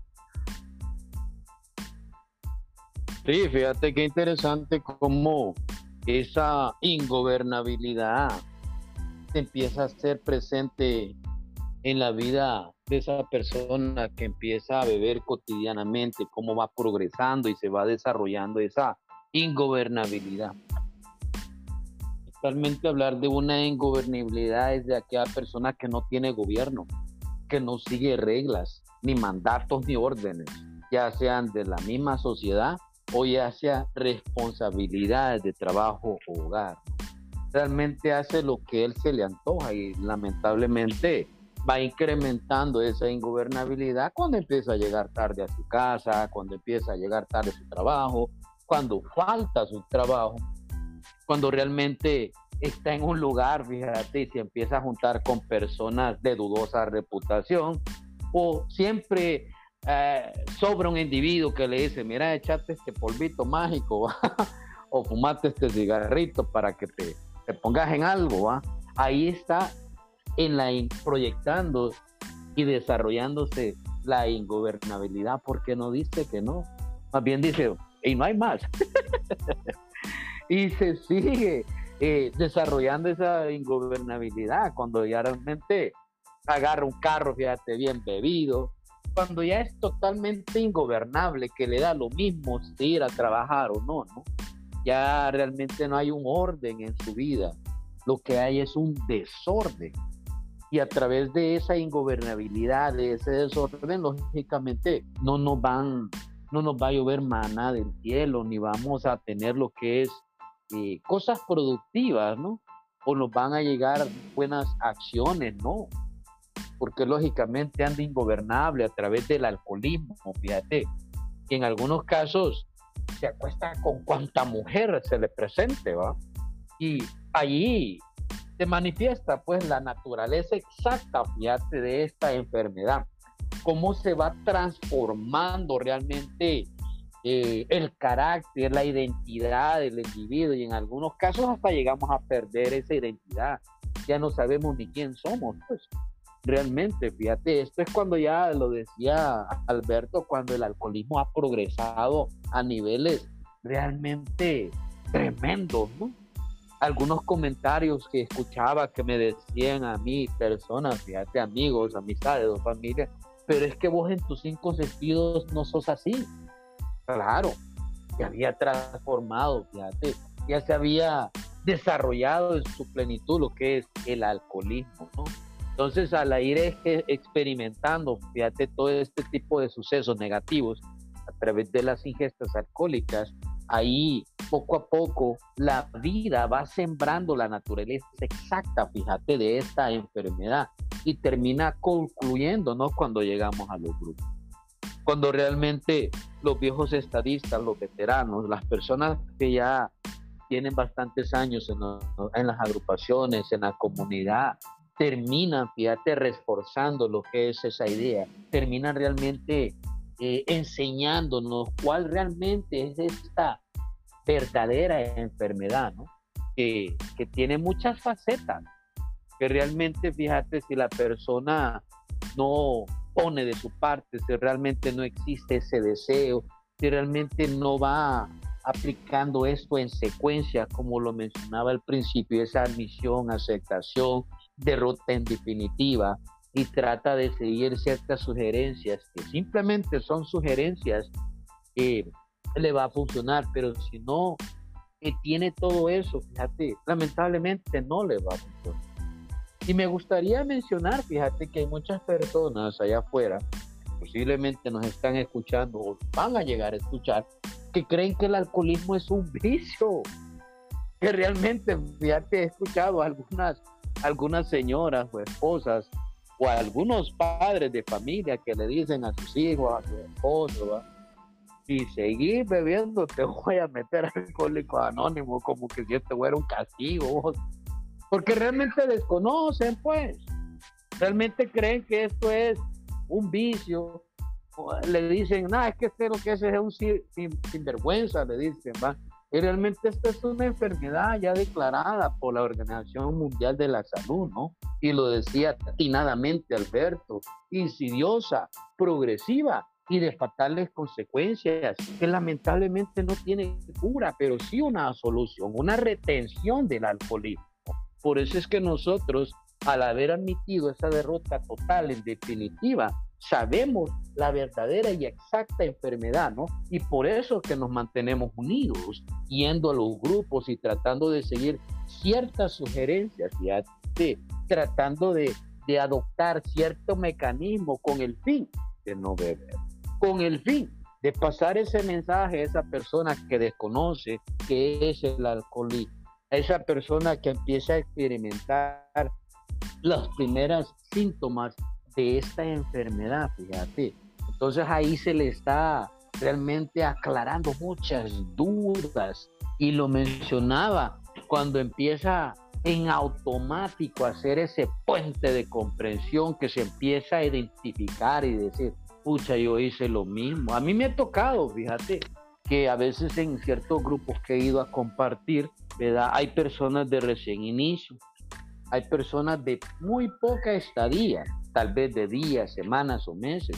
Y al escuchar mis experiencias cuando yo anduve en actividad, al bajarme, me dicen, oye, yo también hice lo mismo, ¿verdad? Y me piden mi teléfono para que realmente eh, les brinde sugerencias cómo he podido mantenerme sin beber. Porque es difícil, pero no imposible, especialmente cuando ya lo mencionaba Alberto, fíjate, cuando el alcoholismo ya ha atrapado a esa persona y se encuentra allá donde jamás pensaba que iba a llegar, allí donde ya se encuentra con los bolitos, pues que ya no se bañan, que andan todos sucios o que huelen mal, que realmente ya no le interesa pues el aseo o la higiene, que realmente ya perdió trabajos, confianza, mujer, todo, pues. Entonces, ahí realmente cuando esa persona está hundido, bien atrapado en el alcoholismo, va a ser un poco más difícil, pero no imposible. Siempre y cuando la persona realmente, fíjate, tenga esa voluntad, ese deseo, admita, acepta, acepte, perdón, y con el tiempo va a darse cuenta y va a reforzar esa idea de esa derrota en definitiva, darse cuenta de que el alcoholismo mata, darse cuenta que todo esto, fíjate, es por el propio bien de uno, pues, ¿verdad? Y hay algunos obstáculos, fíjate que posiblemente tal vez los vamos a abordar más adelante, ¿verdad? Esos obstáculos que existen cuando ya entramos a las agrupaciones. ¿Qué opinas al respecto, Alan, de esta perversa enfermedad, ¿no? De la naturaleza exacta del alcoholismo. En A, Jorge, me sembraron a mí verdaderamente lo que es esta perversa enfermedad. La naturaleza exacta. ¿Y cómo lo hicieron? Hablando con el único lenguaje yo pude entender. Y ese es el lenguaje del corazón. Ese fuente de comprensión que hacemos nosotros los alcohólicos. Porque es acá verdaderamente, ya en AA, donde pude darme cuenta de todo esto, de que yo estoy enfermo, de que adolezco de una alergia, de que tengo una obsesión mental, de que ya nací siendo un alcohólico y posteriormente, después de empezar a practicar los pasos sugeridos que da el programa de AA. Pero ya para terminar, quedan dos puntos nada más ahí, Alberto, para terminar este, este podcast. Eh, dicho ya de paso, quiero aprovechar para enviar un saludo a mis compañeros del grupo Catarsis. En esta semana están celebrando su 38 aniversario. Un grupo pomposo, un grupo que tiene gente bien informada de lo que es Alcohólicos Anónimos. Felicitar a, todos los compañeros y compañeras de ese hermano grupo, el Catarsis, y decirles también a algunos compañeros si nos están escuchando y quieren vertir a través de este podcast lo que es su reseña de grupo, nos pueden contactar al compañero Jorge o a mi persona para poder eh, hacer un podcast especial para lo que son las celebraciones de sus aniversarios de grupo. Eh, para continuar, Alberto, vamos a tocar el, lo más importante que decía en lo que es el paso La importancia que tiene en que el alcohólico toque fondo para poder quedarse en Alcohólicos Anónimos. La importancia de tocar fondo, Alberto. Sí, claro, claro, por supuesto. Fíjate que eh, en, mucha, en muchos casos va, es necesario pues sucumbir va, para poder despertar. Va. Eh, a veces cuando te caes eh, de, de, de, una segunda grada no sientes tanto, fíjate, pero cuando te caes de arriba, fíjate, el, golpe es fuerte, sientes, ¿no? Ah, este, se produce en ti algo totalmente diferente, va.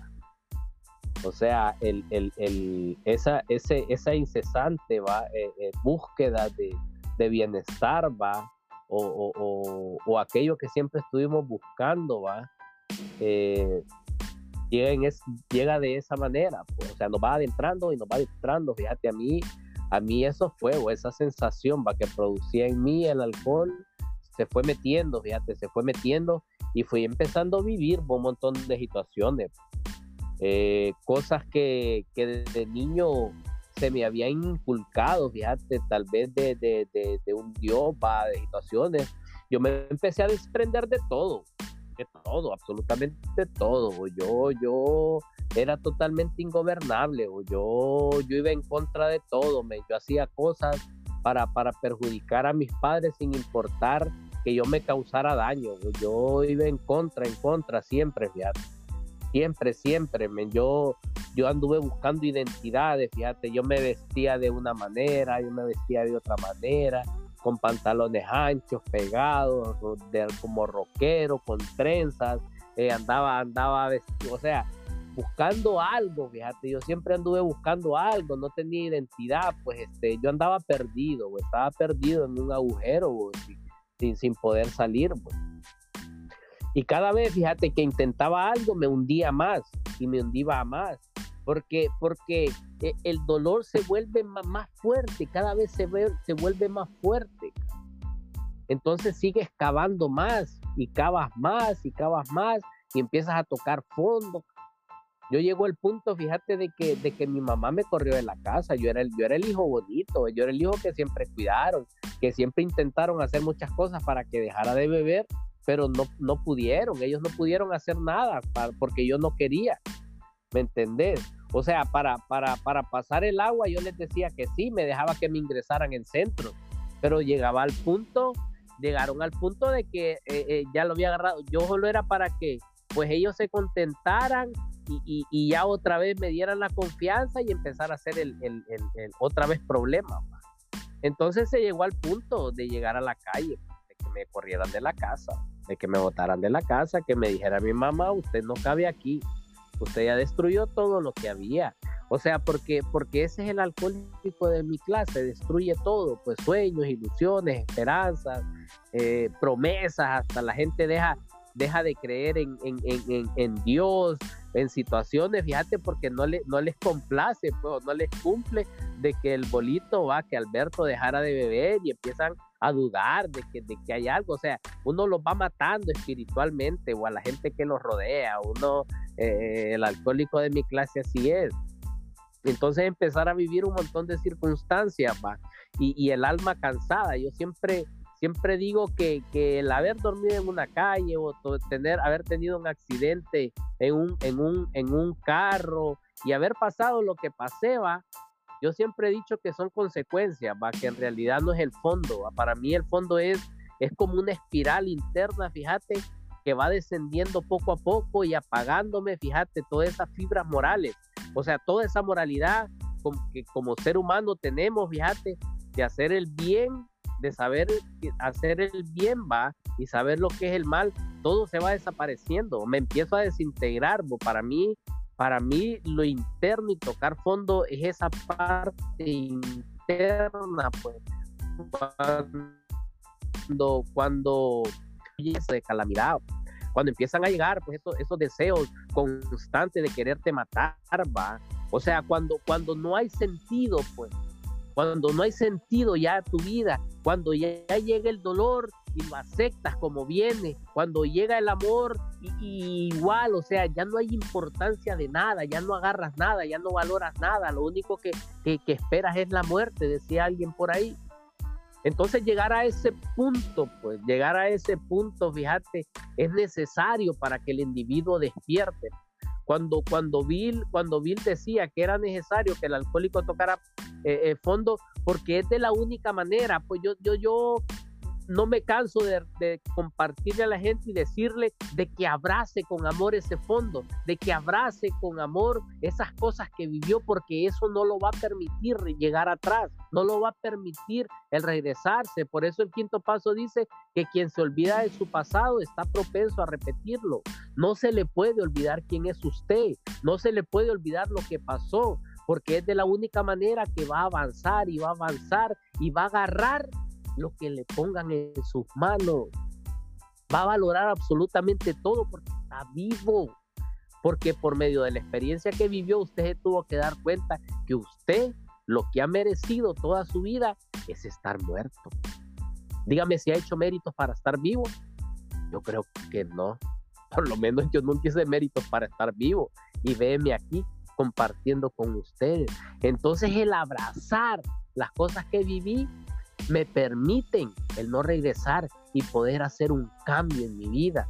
Por eso es necesario, dice Bill, que el individuo toque fondo, porque es de la única manera que va a poder practicar estos pasos con sinceridad y honestidad, porque ya va a haber una aceptación de que toda su vida fue un desastre y que ahora es necesario vivir una vida mejor. ¿va? Entonces, eso, eso eh, eh, es vital para el individuo es vital para el individuo el, el, el, el tocar, no todas, no todas las personas, nosotros sabemos, por lo menos a mí me tocó vivir mi propio, mi propio infierno, ¿va? mi propio Pearl Harbor, decía aquel, ¿va? Entonces, hay gente que no, hay gente que llega con tres carros en la hablando materia, ¿va? de cuestiones de materia, no interno, porque interno solo el, el mismo individuo se puede dar cuenta el problema interno va que, que se trae el conflicto, pero hablando de materia, fíjate, llega mucha gente que llega con tres carros en el garage, con trabajo, con los hijos, no perdieron una familia, no perdieron una mujer como otros que lo hicimos. Entonces, no, en realidad no llega eh, eh, por esa parte tan, tan mal, va, pero internamente no sabemos, va. Entonces, AA tiene la libertad, pues, de, de que el individuo puede llegar de la manera que, que, llegue, no importa, pues igualmente puede practicar estos pasos, pero la experiencia nos habla de eso, ¿va? Que, que el porcentaje pues, de las personas que tocan más fondo eh, eh, eh, es más efectivo, es más efectivo, ¿me entendés? Lo que son, lo que es el programa de recuperación, que son los 12 pasos, ¿va? Así que, no sé, Jorge, ¿va? ¿Cómo, cómo, cómo vivió esa situación, ¿va? De, de, de tocar fondo. Sí, fíjate que considero yo que es de suma importancia que la persona haya tocado un fondo para que esto realmente le funcione, ¿no? Dice una parte del pequeño libro rojo, fíjate, de que le hace falta fondo. Y esto se refiere realmente a las personas que entran y salen de los grupos. Estas personas realmente nunca han tocado fondo. ¿Y cómo usted se va a dar cuenta cuando ya tocó fondo? En comparación, lo hago esa comparación como aquel individuo que come miel y se empalaga, ¿no? que ya está empalagado. Así precisamente es el fondo, cuando ya realmente ha tocado esa última experiencia que le movió hasta el alma. Y en algunos casos, fíjate, esos fondos eh, se podrían considerar fondos demasiado oscuros, y lo mencionaba indirectamente Alberto, o fondos medianos o fondos pequeños. En algunos casos, en algunos compañeros, el fondo de ellos ha sido tocar eh, una, estar una noche en una cárcel. En otros casos, el fondo de algunos compañeros ha sido, fíjate, de que la esposa lo haya abandonado o que posiblemente le haya dicho, o parás o me voy con los hijos. En otros casos extremos, como en mi caso, tuvieron que pasar muchos, muchos fondos, fíjate, para realmente darme cuenta, pero hubo uno que marcó la diferencia de empezar a valorar cada uno de ellos, fíjate, y decir, hasta aquí nomás, ¿verdad? En otros casos, ese fondo podría ser un par de apuñaladas, podría ser un par de balazos, podría ser quedar cuadraplégico, ciego, o posiblemente irse a dar una vuelta por un par de años a la cárcel. Hay diferentes tipos de fondos y esto no es competencia, sino el valor y la importancia que usted le va a dar a ese último fondo, cuando ya se empalagó, cuando ya realmente se cansó de sufrir, se cansó de hacer daño.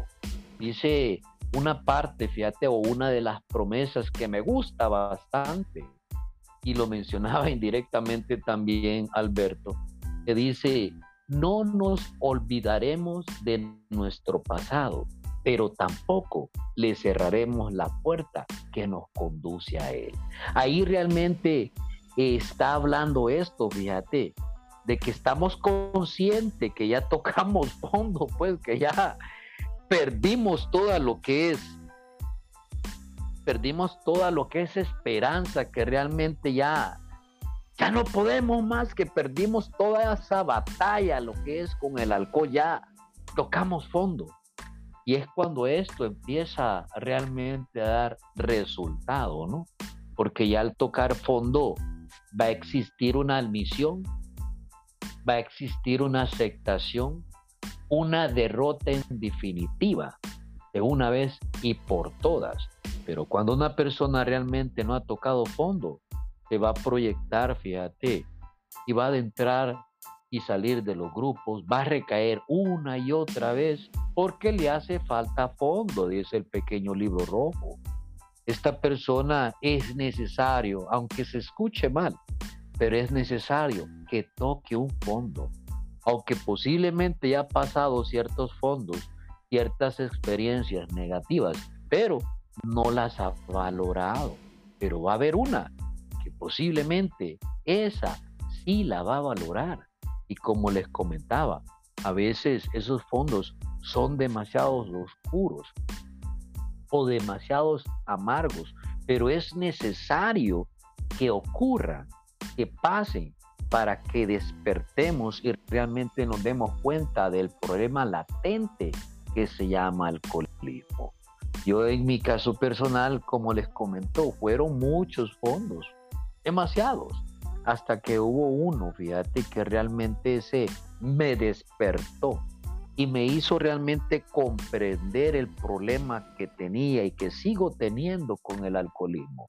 Y fue cuando admití, fue cuando realmente me ingresé a un segundo centro de rehabilitación, se manifestó y llegó el mensaje de Alcohólicos Anónimos, ¿no?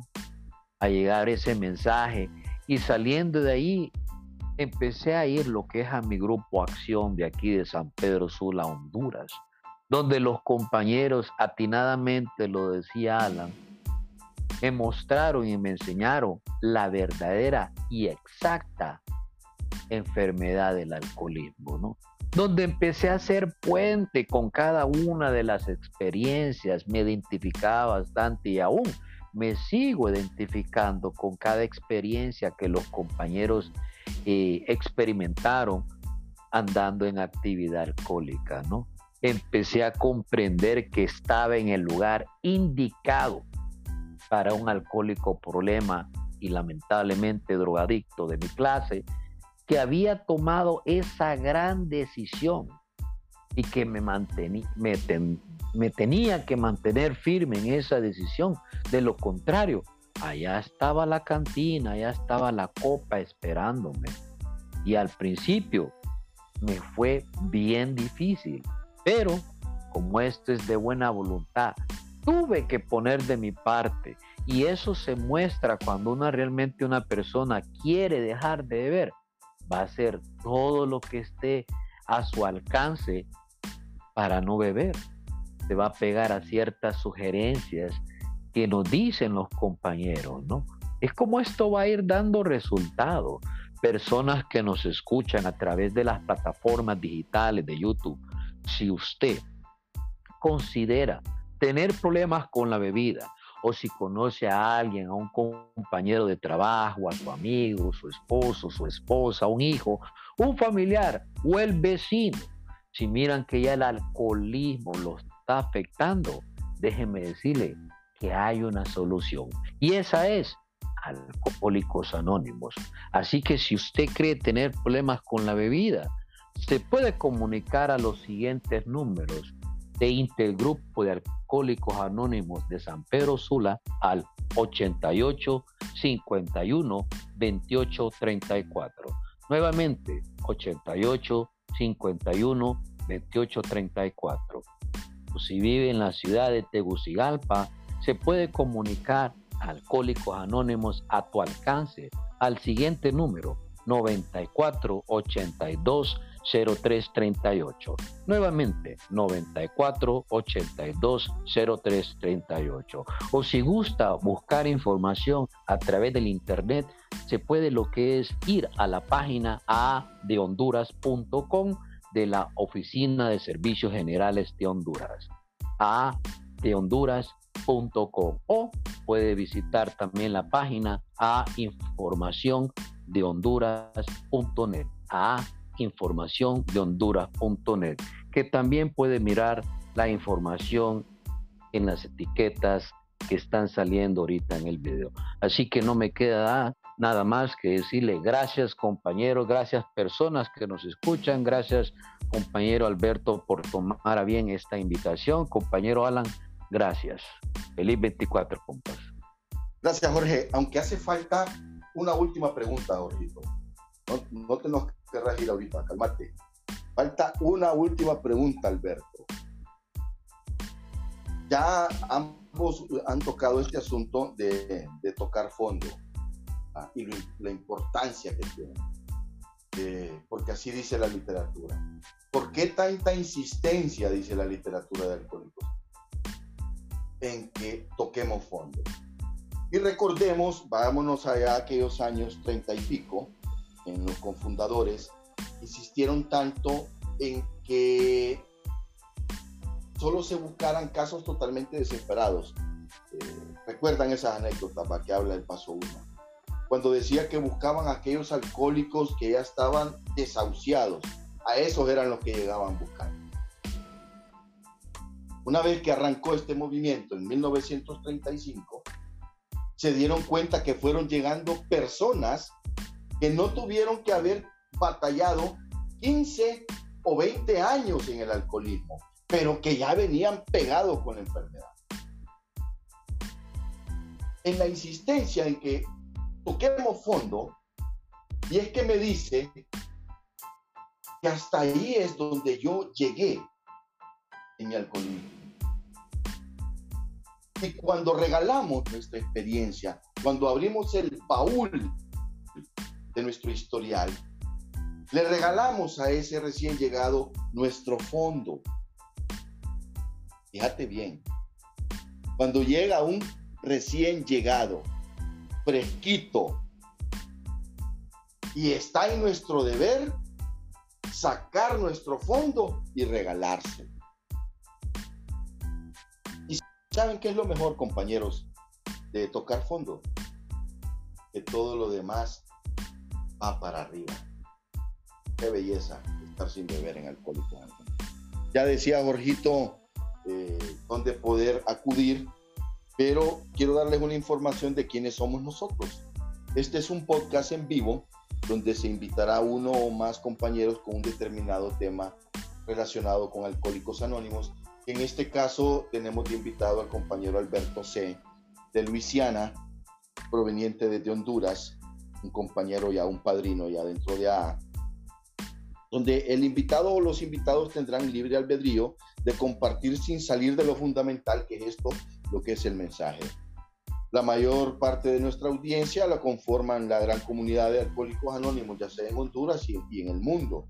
Este programa se transmite cada miércoles a las 7.30 pm hora de Honduras por YouTube en el canal Podcast Lo Fundamental en AA y en las diferentes plataformas como ser Anchor, Google Podcast, Radio Public, Pokercast, Spotify, Breaker y Copy RSS. Ya para terminar, padrino, ya para terminar, quiero que terminemos como un, unos, unos minutos de reflexión, pero en lo que está también plasmado en la literatura, Alberto y Jorge, para que posteriormente, después de que demos este punto de vista, demos eh, nuestras palabras de despedida. Y la pregunta es, escuchen bien para los dos, ¿estamos dispuestos a hacer cualquier cosa para librarnos de esa despiadada obsesión? Alberto. Sí, claro, fíjate, Alan, que, el, el, es, ese mismo momento ¿va? Que, me hizo detenerme, ¿va? De, ya no, de ya no seguir tomando en el punto en que estaba en mi vida. ¿va? Este, me hizo llegar a un grupo. Cuando empiezo a, saborear el estar sin beber, yo pasé varios tiempos con, delirios auditivos Y, visuales, no podía dormir, ¿va? Eh, lo que es el síndrome de abstinencia, ¿va? Este, para mí fue terrible, ¿va? porque yo, yo igual fumaba, bueno, yo dejé todo de tajo, ¿va? porque eh, consumía varias sustancias aparte del alcohol. Entonces yo dejé de tajo. Y, empecé a vivir un montón de situaciones, pero fíjate que yo no quería beber, o sea, era más fuerte el deseo que tenía de, ya no beber que el que me, que el que me estaba eh, eh, generando los malestares físicos y mentales porque siempre, siempre buscaba un trago, pues, para, para, para ahuyentar esos fantasmas, va, y para no sentir, va, esos calambres, va, porque yo, yo padecía con calambres persistentes, va, en mis brazos, cuando me bañaba, yo, o sea, un montón de situaciones, va, ya, sabemos, va, las causas de, de beber consecutivamente durante mucho tiempo. Pero fíjate que yo fui un niño, un niño, men, este, de papi y mami puta, yo, yo fui un inútil, pues. Yo, a mí me criaron para ser un inútil. No me pudiera defender en la vida, todo se me hacía, Fíjate que me decía, fíjate, Areliva, un padrino, a que en paz descanse, me decía, pero ¿y qué está dispuesto a hacer usted para no beber? Yo le decía que todo, que yo no quería beber. Ok, me Y él me empezaba a leer, fíjate, él era servidor.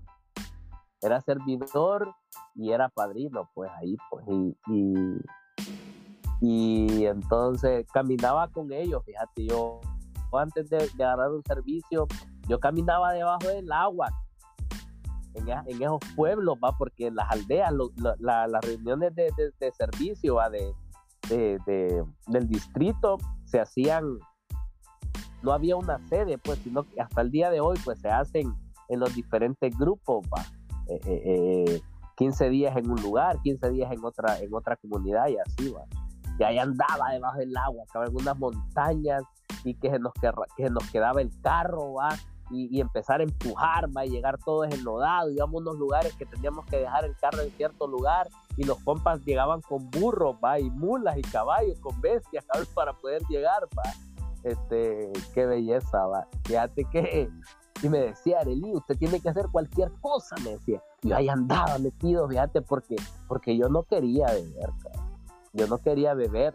Yo recuerdo cuando se me dio, nunca en mi vida había barrido. Y fíjate, fui a barrir a un grupo, hombre. Porque mi orgullo, pues soberbia, pues yo, yo era bien soberbia. El día de hoy, pero ahí vamos trabajando. Ir a barrer, cabrón. Fíjate que yo no fumaba y los compas fumaban en el grupo y me tocaba barrar la chenca, pa a juntar, echar, poner el café, había un fogón para poner la leña en el fogón y, y, hacer algo, o sea, tener que hacer algo, pues, por, por, por, por mí, pues yo en su momento pensaba que, que ellos me querían tener de criado, los, los, los, alcohólicos y todo eso, no me daba cuenta que yo no bebía. y que estabas y, que me estaban devolviendo esa parte humana Que, que, no había tenido pues o sea el poderle servir a los demás el poder hacer algo por alguien sin esperar nada ¿va? Entonces tuve que hacer muchas cosas cabrón el estar a, diario noche a noche ahí en el grupo estar cuando quería estar y cuando no quería estar estar más tiempo todavía pues o sea el, desprenderme de cualquier situación, pues por, por estar ahí, por no beber, el estar marcando esas dos horas.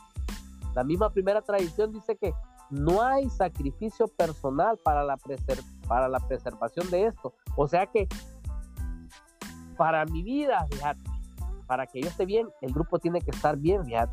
O sea, se necesita y yo necesito hacer muchas cosas. Yo necesito hacer muchas cosas para no beber necesito reintegrarme, necesito estar bien, necesito... Eh, eh, eh. Para mí es importante, fíjate eso, desprenderme de mí, fíjate, desprenderme de mí, hacer algo por servir, pues ya lo decía Bob, pues amor y servicio, eso es todo, pues. Si usted tiene amor, usted va a servir con amor, pues. Usted lo va a dar todo por amor, pues. A usted no le va a importar nada, pues si lo da con amor, usted no va a beber. Pero para poder llegar a ese punto, eh, eh, eh, hay mucho camino que recorrer, pues. pero es haciendo las cosas, es poniendo acción, pues. no dormirme los laureles, no por pensar pues de que ya tengo varios tiempos, ya me voy a echar a descansar, pues y que no, yo siempre tengo que estar constante, yo tengo que hacer cualquier cosa para no beber, pues.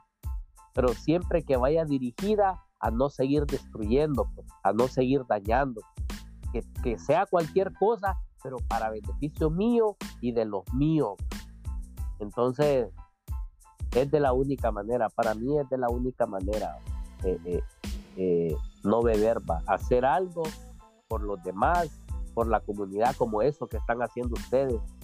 Cuando me invitaron y me, preguntaron que si quería compartir con ustedes aquí, puta, yo me lleno de alegría porque yo sé que el mensaje de A está por todas partes y que muchas personas lo van a escuchar y que muchas personas se le va a sembrar en su mente esa idea de que se puede dejar de beber, de que hay un programa, de que se puede salvar la vida, de que se puede salvar la familia, de que se le puede dar una mejor vida a esos niños, que crezcan ya no con esos problemas emocionales con los que crecimos nosotros, que se puede romper esas cadenas y criar gente, jóvenes, adultos, fíjate, puta, más humanos, pues cada día. Entonces, de mi parte, fíjate, yo estoy totalmente agradecido. Pues. Imagínate con eso del Zoom, con, lo que es el Zoom, por ahorita que estamos aquí, eh, esas plataformas por medio de la pandemia, la bendición que ha venido a llegar, ha llegado mucha gente, fíjate, de que no conocía y por medio de las plataformas ha conocido. O sea, el mensaje hay que seguirlo ampliando, hay que seguirlo ampliando. Decía Quijote de la Mancha, va, que donde los perros ladren es porque algo se está haciendo bien, no hay que detenerse, hay que seguir adelante. El anonimato decía, fíjate en el prólogo del libro azul, lo tuvimos que hacer en su momento porque éramos demasiado pocos para cubrir las cartas, para cubrir las necesidades que en su momento podrían llegar, pero ahora no, ahora tenemos la capacidad, tenemos la tecnología para llegar y poder estar con cualquiera, para poder estar con cualquiera. Y hay que seguir haciendo esto, hay que seguir trabajando para no beber. Así que yo les agradezco mucho eh, a ustedes por la invitación, va.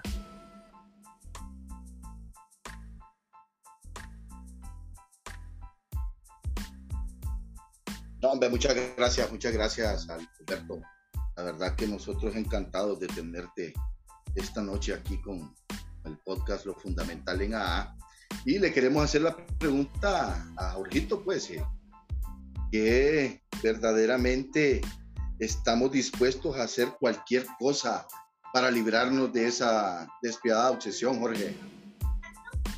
Sí, fíjate que yo lo pongo en comparación y a veces lo digo en tribuna, ¿no? Cuando uno andaba en actividad, ¿qué es lo que hacías, Alan? ¿Qué es lo que hacías, Alberto, para conseguir ese trago, ¿no? O para conseguir esa droga de elección? Hacías precisamente todo lo que estuviera a tu alcance Ahora, si lo ponemos a la inversa, para no beber, tenemos que ser todo, que, todo lo que esté a nuestro alcance. Al llegar a la sociedad, ¿verdad? Cuando se empiezan a poner esos primeros ladrillos, esos primeros bloques, esos primeros pasos, se nos van regalando herramientas donde el individuo va construyendo ese kit de herramientas que en su debido momento usted las va a aplicar. Cada quien va a ir eh, adoptando un programa con el objetivo de mantenerse sin beber. Porque ese es el asunto, fíjate, cuando ya empiezan a pasar los días, las semanas, los años, ya esa obsesión del trago va desapareciendo. Y ya luchamos con otro tipo de dificultades, obstáculos, llamadas emociones, defectos de carácter. Pero a medida vamos eh, navegando en la comunidad de alcohólicos anónimos, cada uno de nosotros vamos construyendo un kit de herramientas que nos va a ser útil en su debido momento. Me acuerdo que las primeras herramientas que me regalaron a mí, fíjate, que aún las conservo, fueron esas tres sugerencias de oro, que me atrevería a decir que la mayoría de alcohólicos anónimos las llevamos, al menos en ese punto, a su cabalidad. Y ahora se las regalo a estas personas que nos escuchan y que posiblemente tienen un problema con la bebida, la primera herramienta era, si usted cree tener un problema con la bebida, le sugerimos que se aleje de todas esas amistades o personas con las que compartía copa. Le sugerimos que se aleje de todos esos lugares donde hay bebidas alcohólicas, regalan o venden. Le sugerimos que trate de venir al mayor número de reuniones. Esas fueron las primeras herramientas que me brindaron. Con el tiempo me empezaron a regalar otras herramientas, como por ejemplo, cuando usted tenga ganas de beber, venga al grupo y hable. Si no puede venir, llame a un compañero. Agarre el número de los compañeros que ellos van a estar en toda la disponibilidad de tiempo de acudir a, usted cuando tenga un problema, una ansiedad con respecto a la bebida. Ellos van a acudir a usted para poderle brindarle la sugerencia, para poderle brindar esa fortaleza como todo nuevo que llega a lo que es con un montón de interrogantes, de preguntas, eh, diciéndose a veces, esto me irá resultado. Cuando usted tenga un problema emocional, algo que lo ande afectando y lo primero que haga es esa conexión mental con la bebida, hable, desahógese, pero no vaya a hablar cuando ya esté ingerido de alcohol, ¿no? Entonces, estos solo son ejemplos, ¿no? De las herramientas y un sinnúmero más de herramientas que se me brindaron, ¿no? Ya cuando uno va adentrando más de lleno en el programa, me empezaron a explicar para qué eran los 12 pasos, realmente para una recuperación personal que tenía que aplicarla en mi diario vivir, que tenía que aplicarla en mi hogar, en mi trabajo, con la sociedad. Todas estas herramientas que son de suma importancia con el objetivo para mantenernos sin beber, ¿no? Y qué bonito cuando uno se empieza a dar cuenta de todo esto, cómo da resultado, cómo todo va en secuencia, fíjate, de primero haber tocado un fondo para después admitir, tener esa aceptación y después esa derrota en definitiva, ya allí en automático está poniendo los primeros bloques o como mencionan los compañeros, está haciendo ese fundamento, esas bases sólidas para tener una verdadera recuperación, para que en su debido momento, fíjate, llegan esas, esas invitaciones de los amigos, para cuando lleguen esas invitaciones, que a veces uno mismo se hace, que la mente le hace a uno, Pero cuando ya tiene esos primeros bloques ya bien fundamentados, cuando realmente usted empieza a poner mente receptiva, cuando ya tiene ese kit de herramientas, ese cajón donde va metiendo cada una de esas herramientas, hablando literalmente sugerencias, en ese cajón y en su debido momento, usted las va a sacar y las va a aplicar como todo aquel carpintero que sabe que para clavar un clavo necesita un martillo. Así precisamente es esto. Los compañeros nos van brindando toda esta información y sugerencias para poderle decir no a la bebida, para poder desligar esa conexión que existe en, el recién iniciado cuando tiene un problema y lo primerito que piensa, me hace falta un trago, dice. Y sabemos que esa no es la solución, Alan. Alberto, personas que nos escuchan, porque eso más bien va a empeorar más su situación y se va a ir hundiendo más y más y más como en esas arenas movedizas que al final va a estar bien difícil de salir, lo decía Alan, en la literatura también lo dice, ¿no? Ahorres esos 10, 15 años de sufrimiento, usted que nos está escuchando, que apenas empieza en el alcoholismo y que ya está pasando ciertas experiencias negativas, no espere a que pase algo mayor. No espere a que caiga preso por un montón de años. No espere que lo vayan a apuñalear en algún evento, en alguna discoteca o en algún estanco. No espere a perder su familia. No espere espere a perder toda confianza de sus familiares, no espere a perder trabajos, no espere a quedar lo que es mutilado a través de un accidente automovilístico por andar ingerido de copas, no espere a recibir un par de balazos, ahórrese esos 10, 15 años de sufrimiento sugeridamente si usted lo quiere. Este es un programa efectiva, efectivo que da resultados. Son miles y me podría atrever a decir que somos millones de personas, incluyendo familias, que ahora estamos felices con esta manera de vivir, libres de alcohol, llena de adversidades como, la, como es la vida, llena de problemas tanto como económicos como emocionales. Pero eso ahora no es un impedimento o no es algo que nos va a arrojar a la bebida. Cuando realmente tenemos uso de conciencia y nos hemos quitado de una vez y por todas y en definitiva esa venda de los ojos porque hemos valorizado y seguimos valorizando nuestros fondos, nuestras experiencias. Así que Compañeros, muchas gracias nuevamente, personas que nos escuchan. Nuevamente, si usted cree tener un problema con la bebida, le sugerimos visite un grupo de alcohólicos anónimos. Alcohólicos Anónimos está a nivel mundial, en 180 países, en diferentes idiomas. Y hoy, Alberto lo tocaba y lo decía, hoy no hay excusa usted en su localidad, en su barrio, en su vecindad, en su colonia, posiblemente no hay un grupo, pero tiene un teléfono inteligente, tiene internet en su casa, puede lo que es acudir, asistir a una reunión virtual a través de las plataformas Zoom. Puede buscar en YouTube mensajes de alcohólicos anónimos.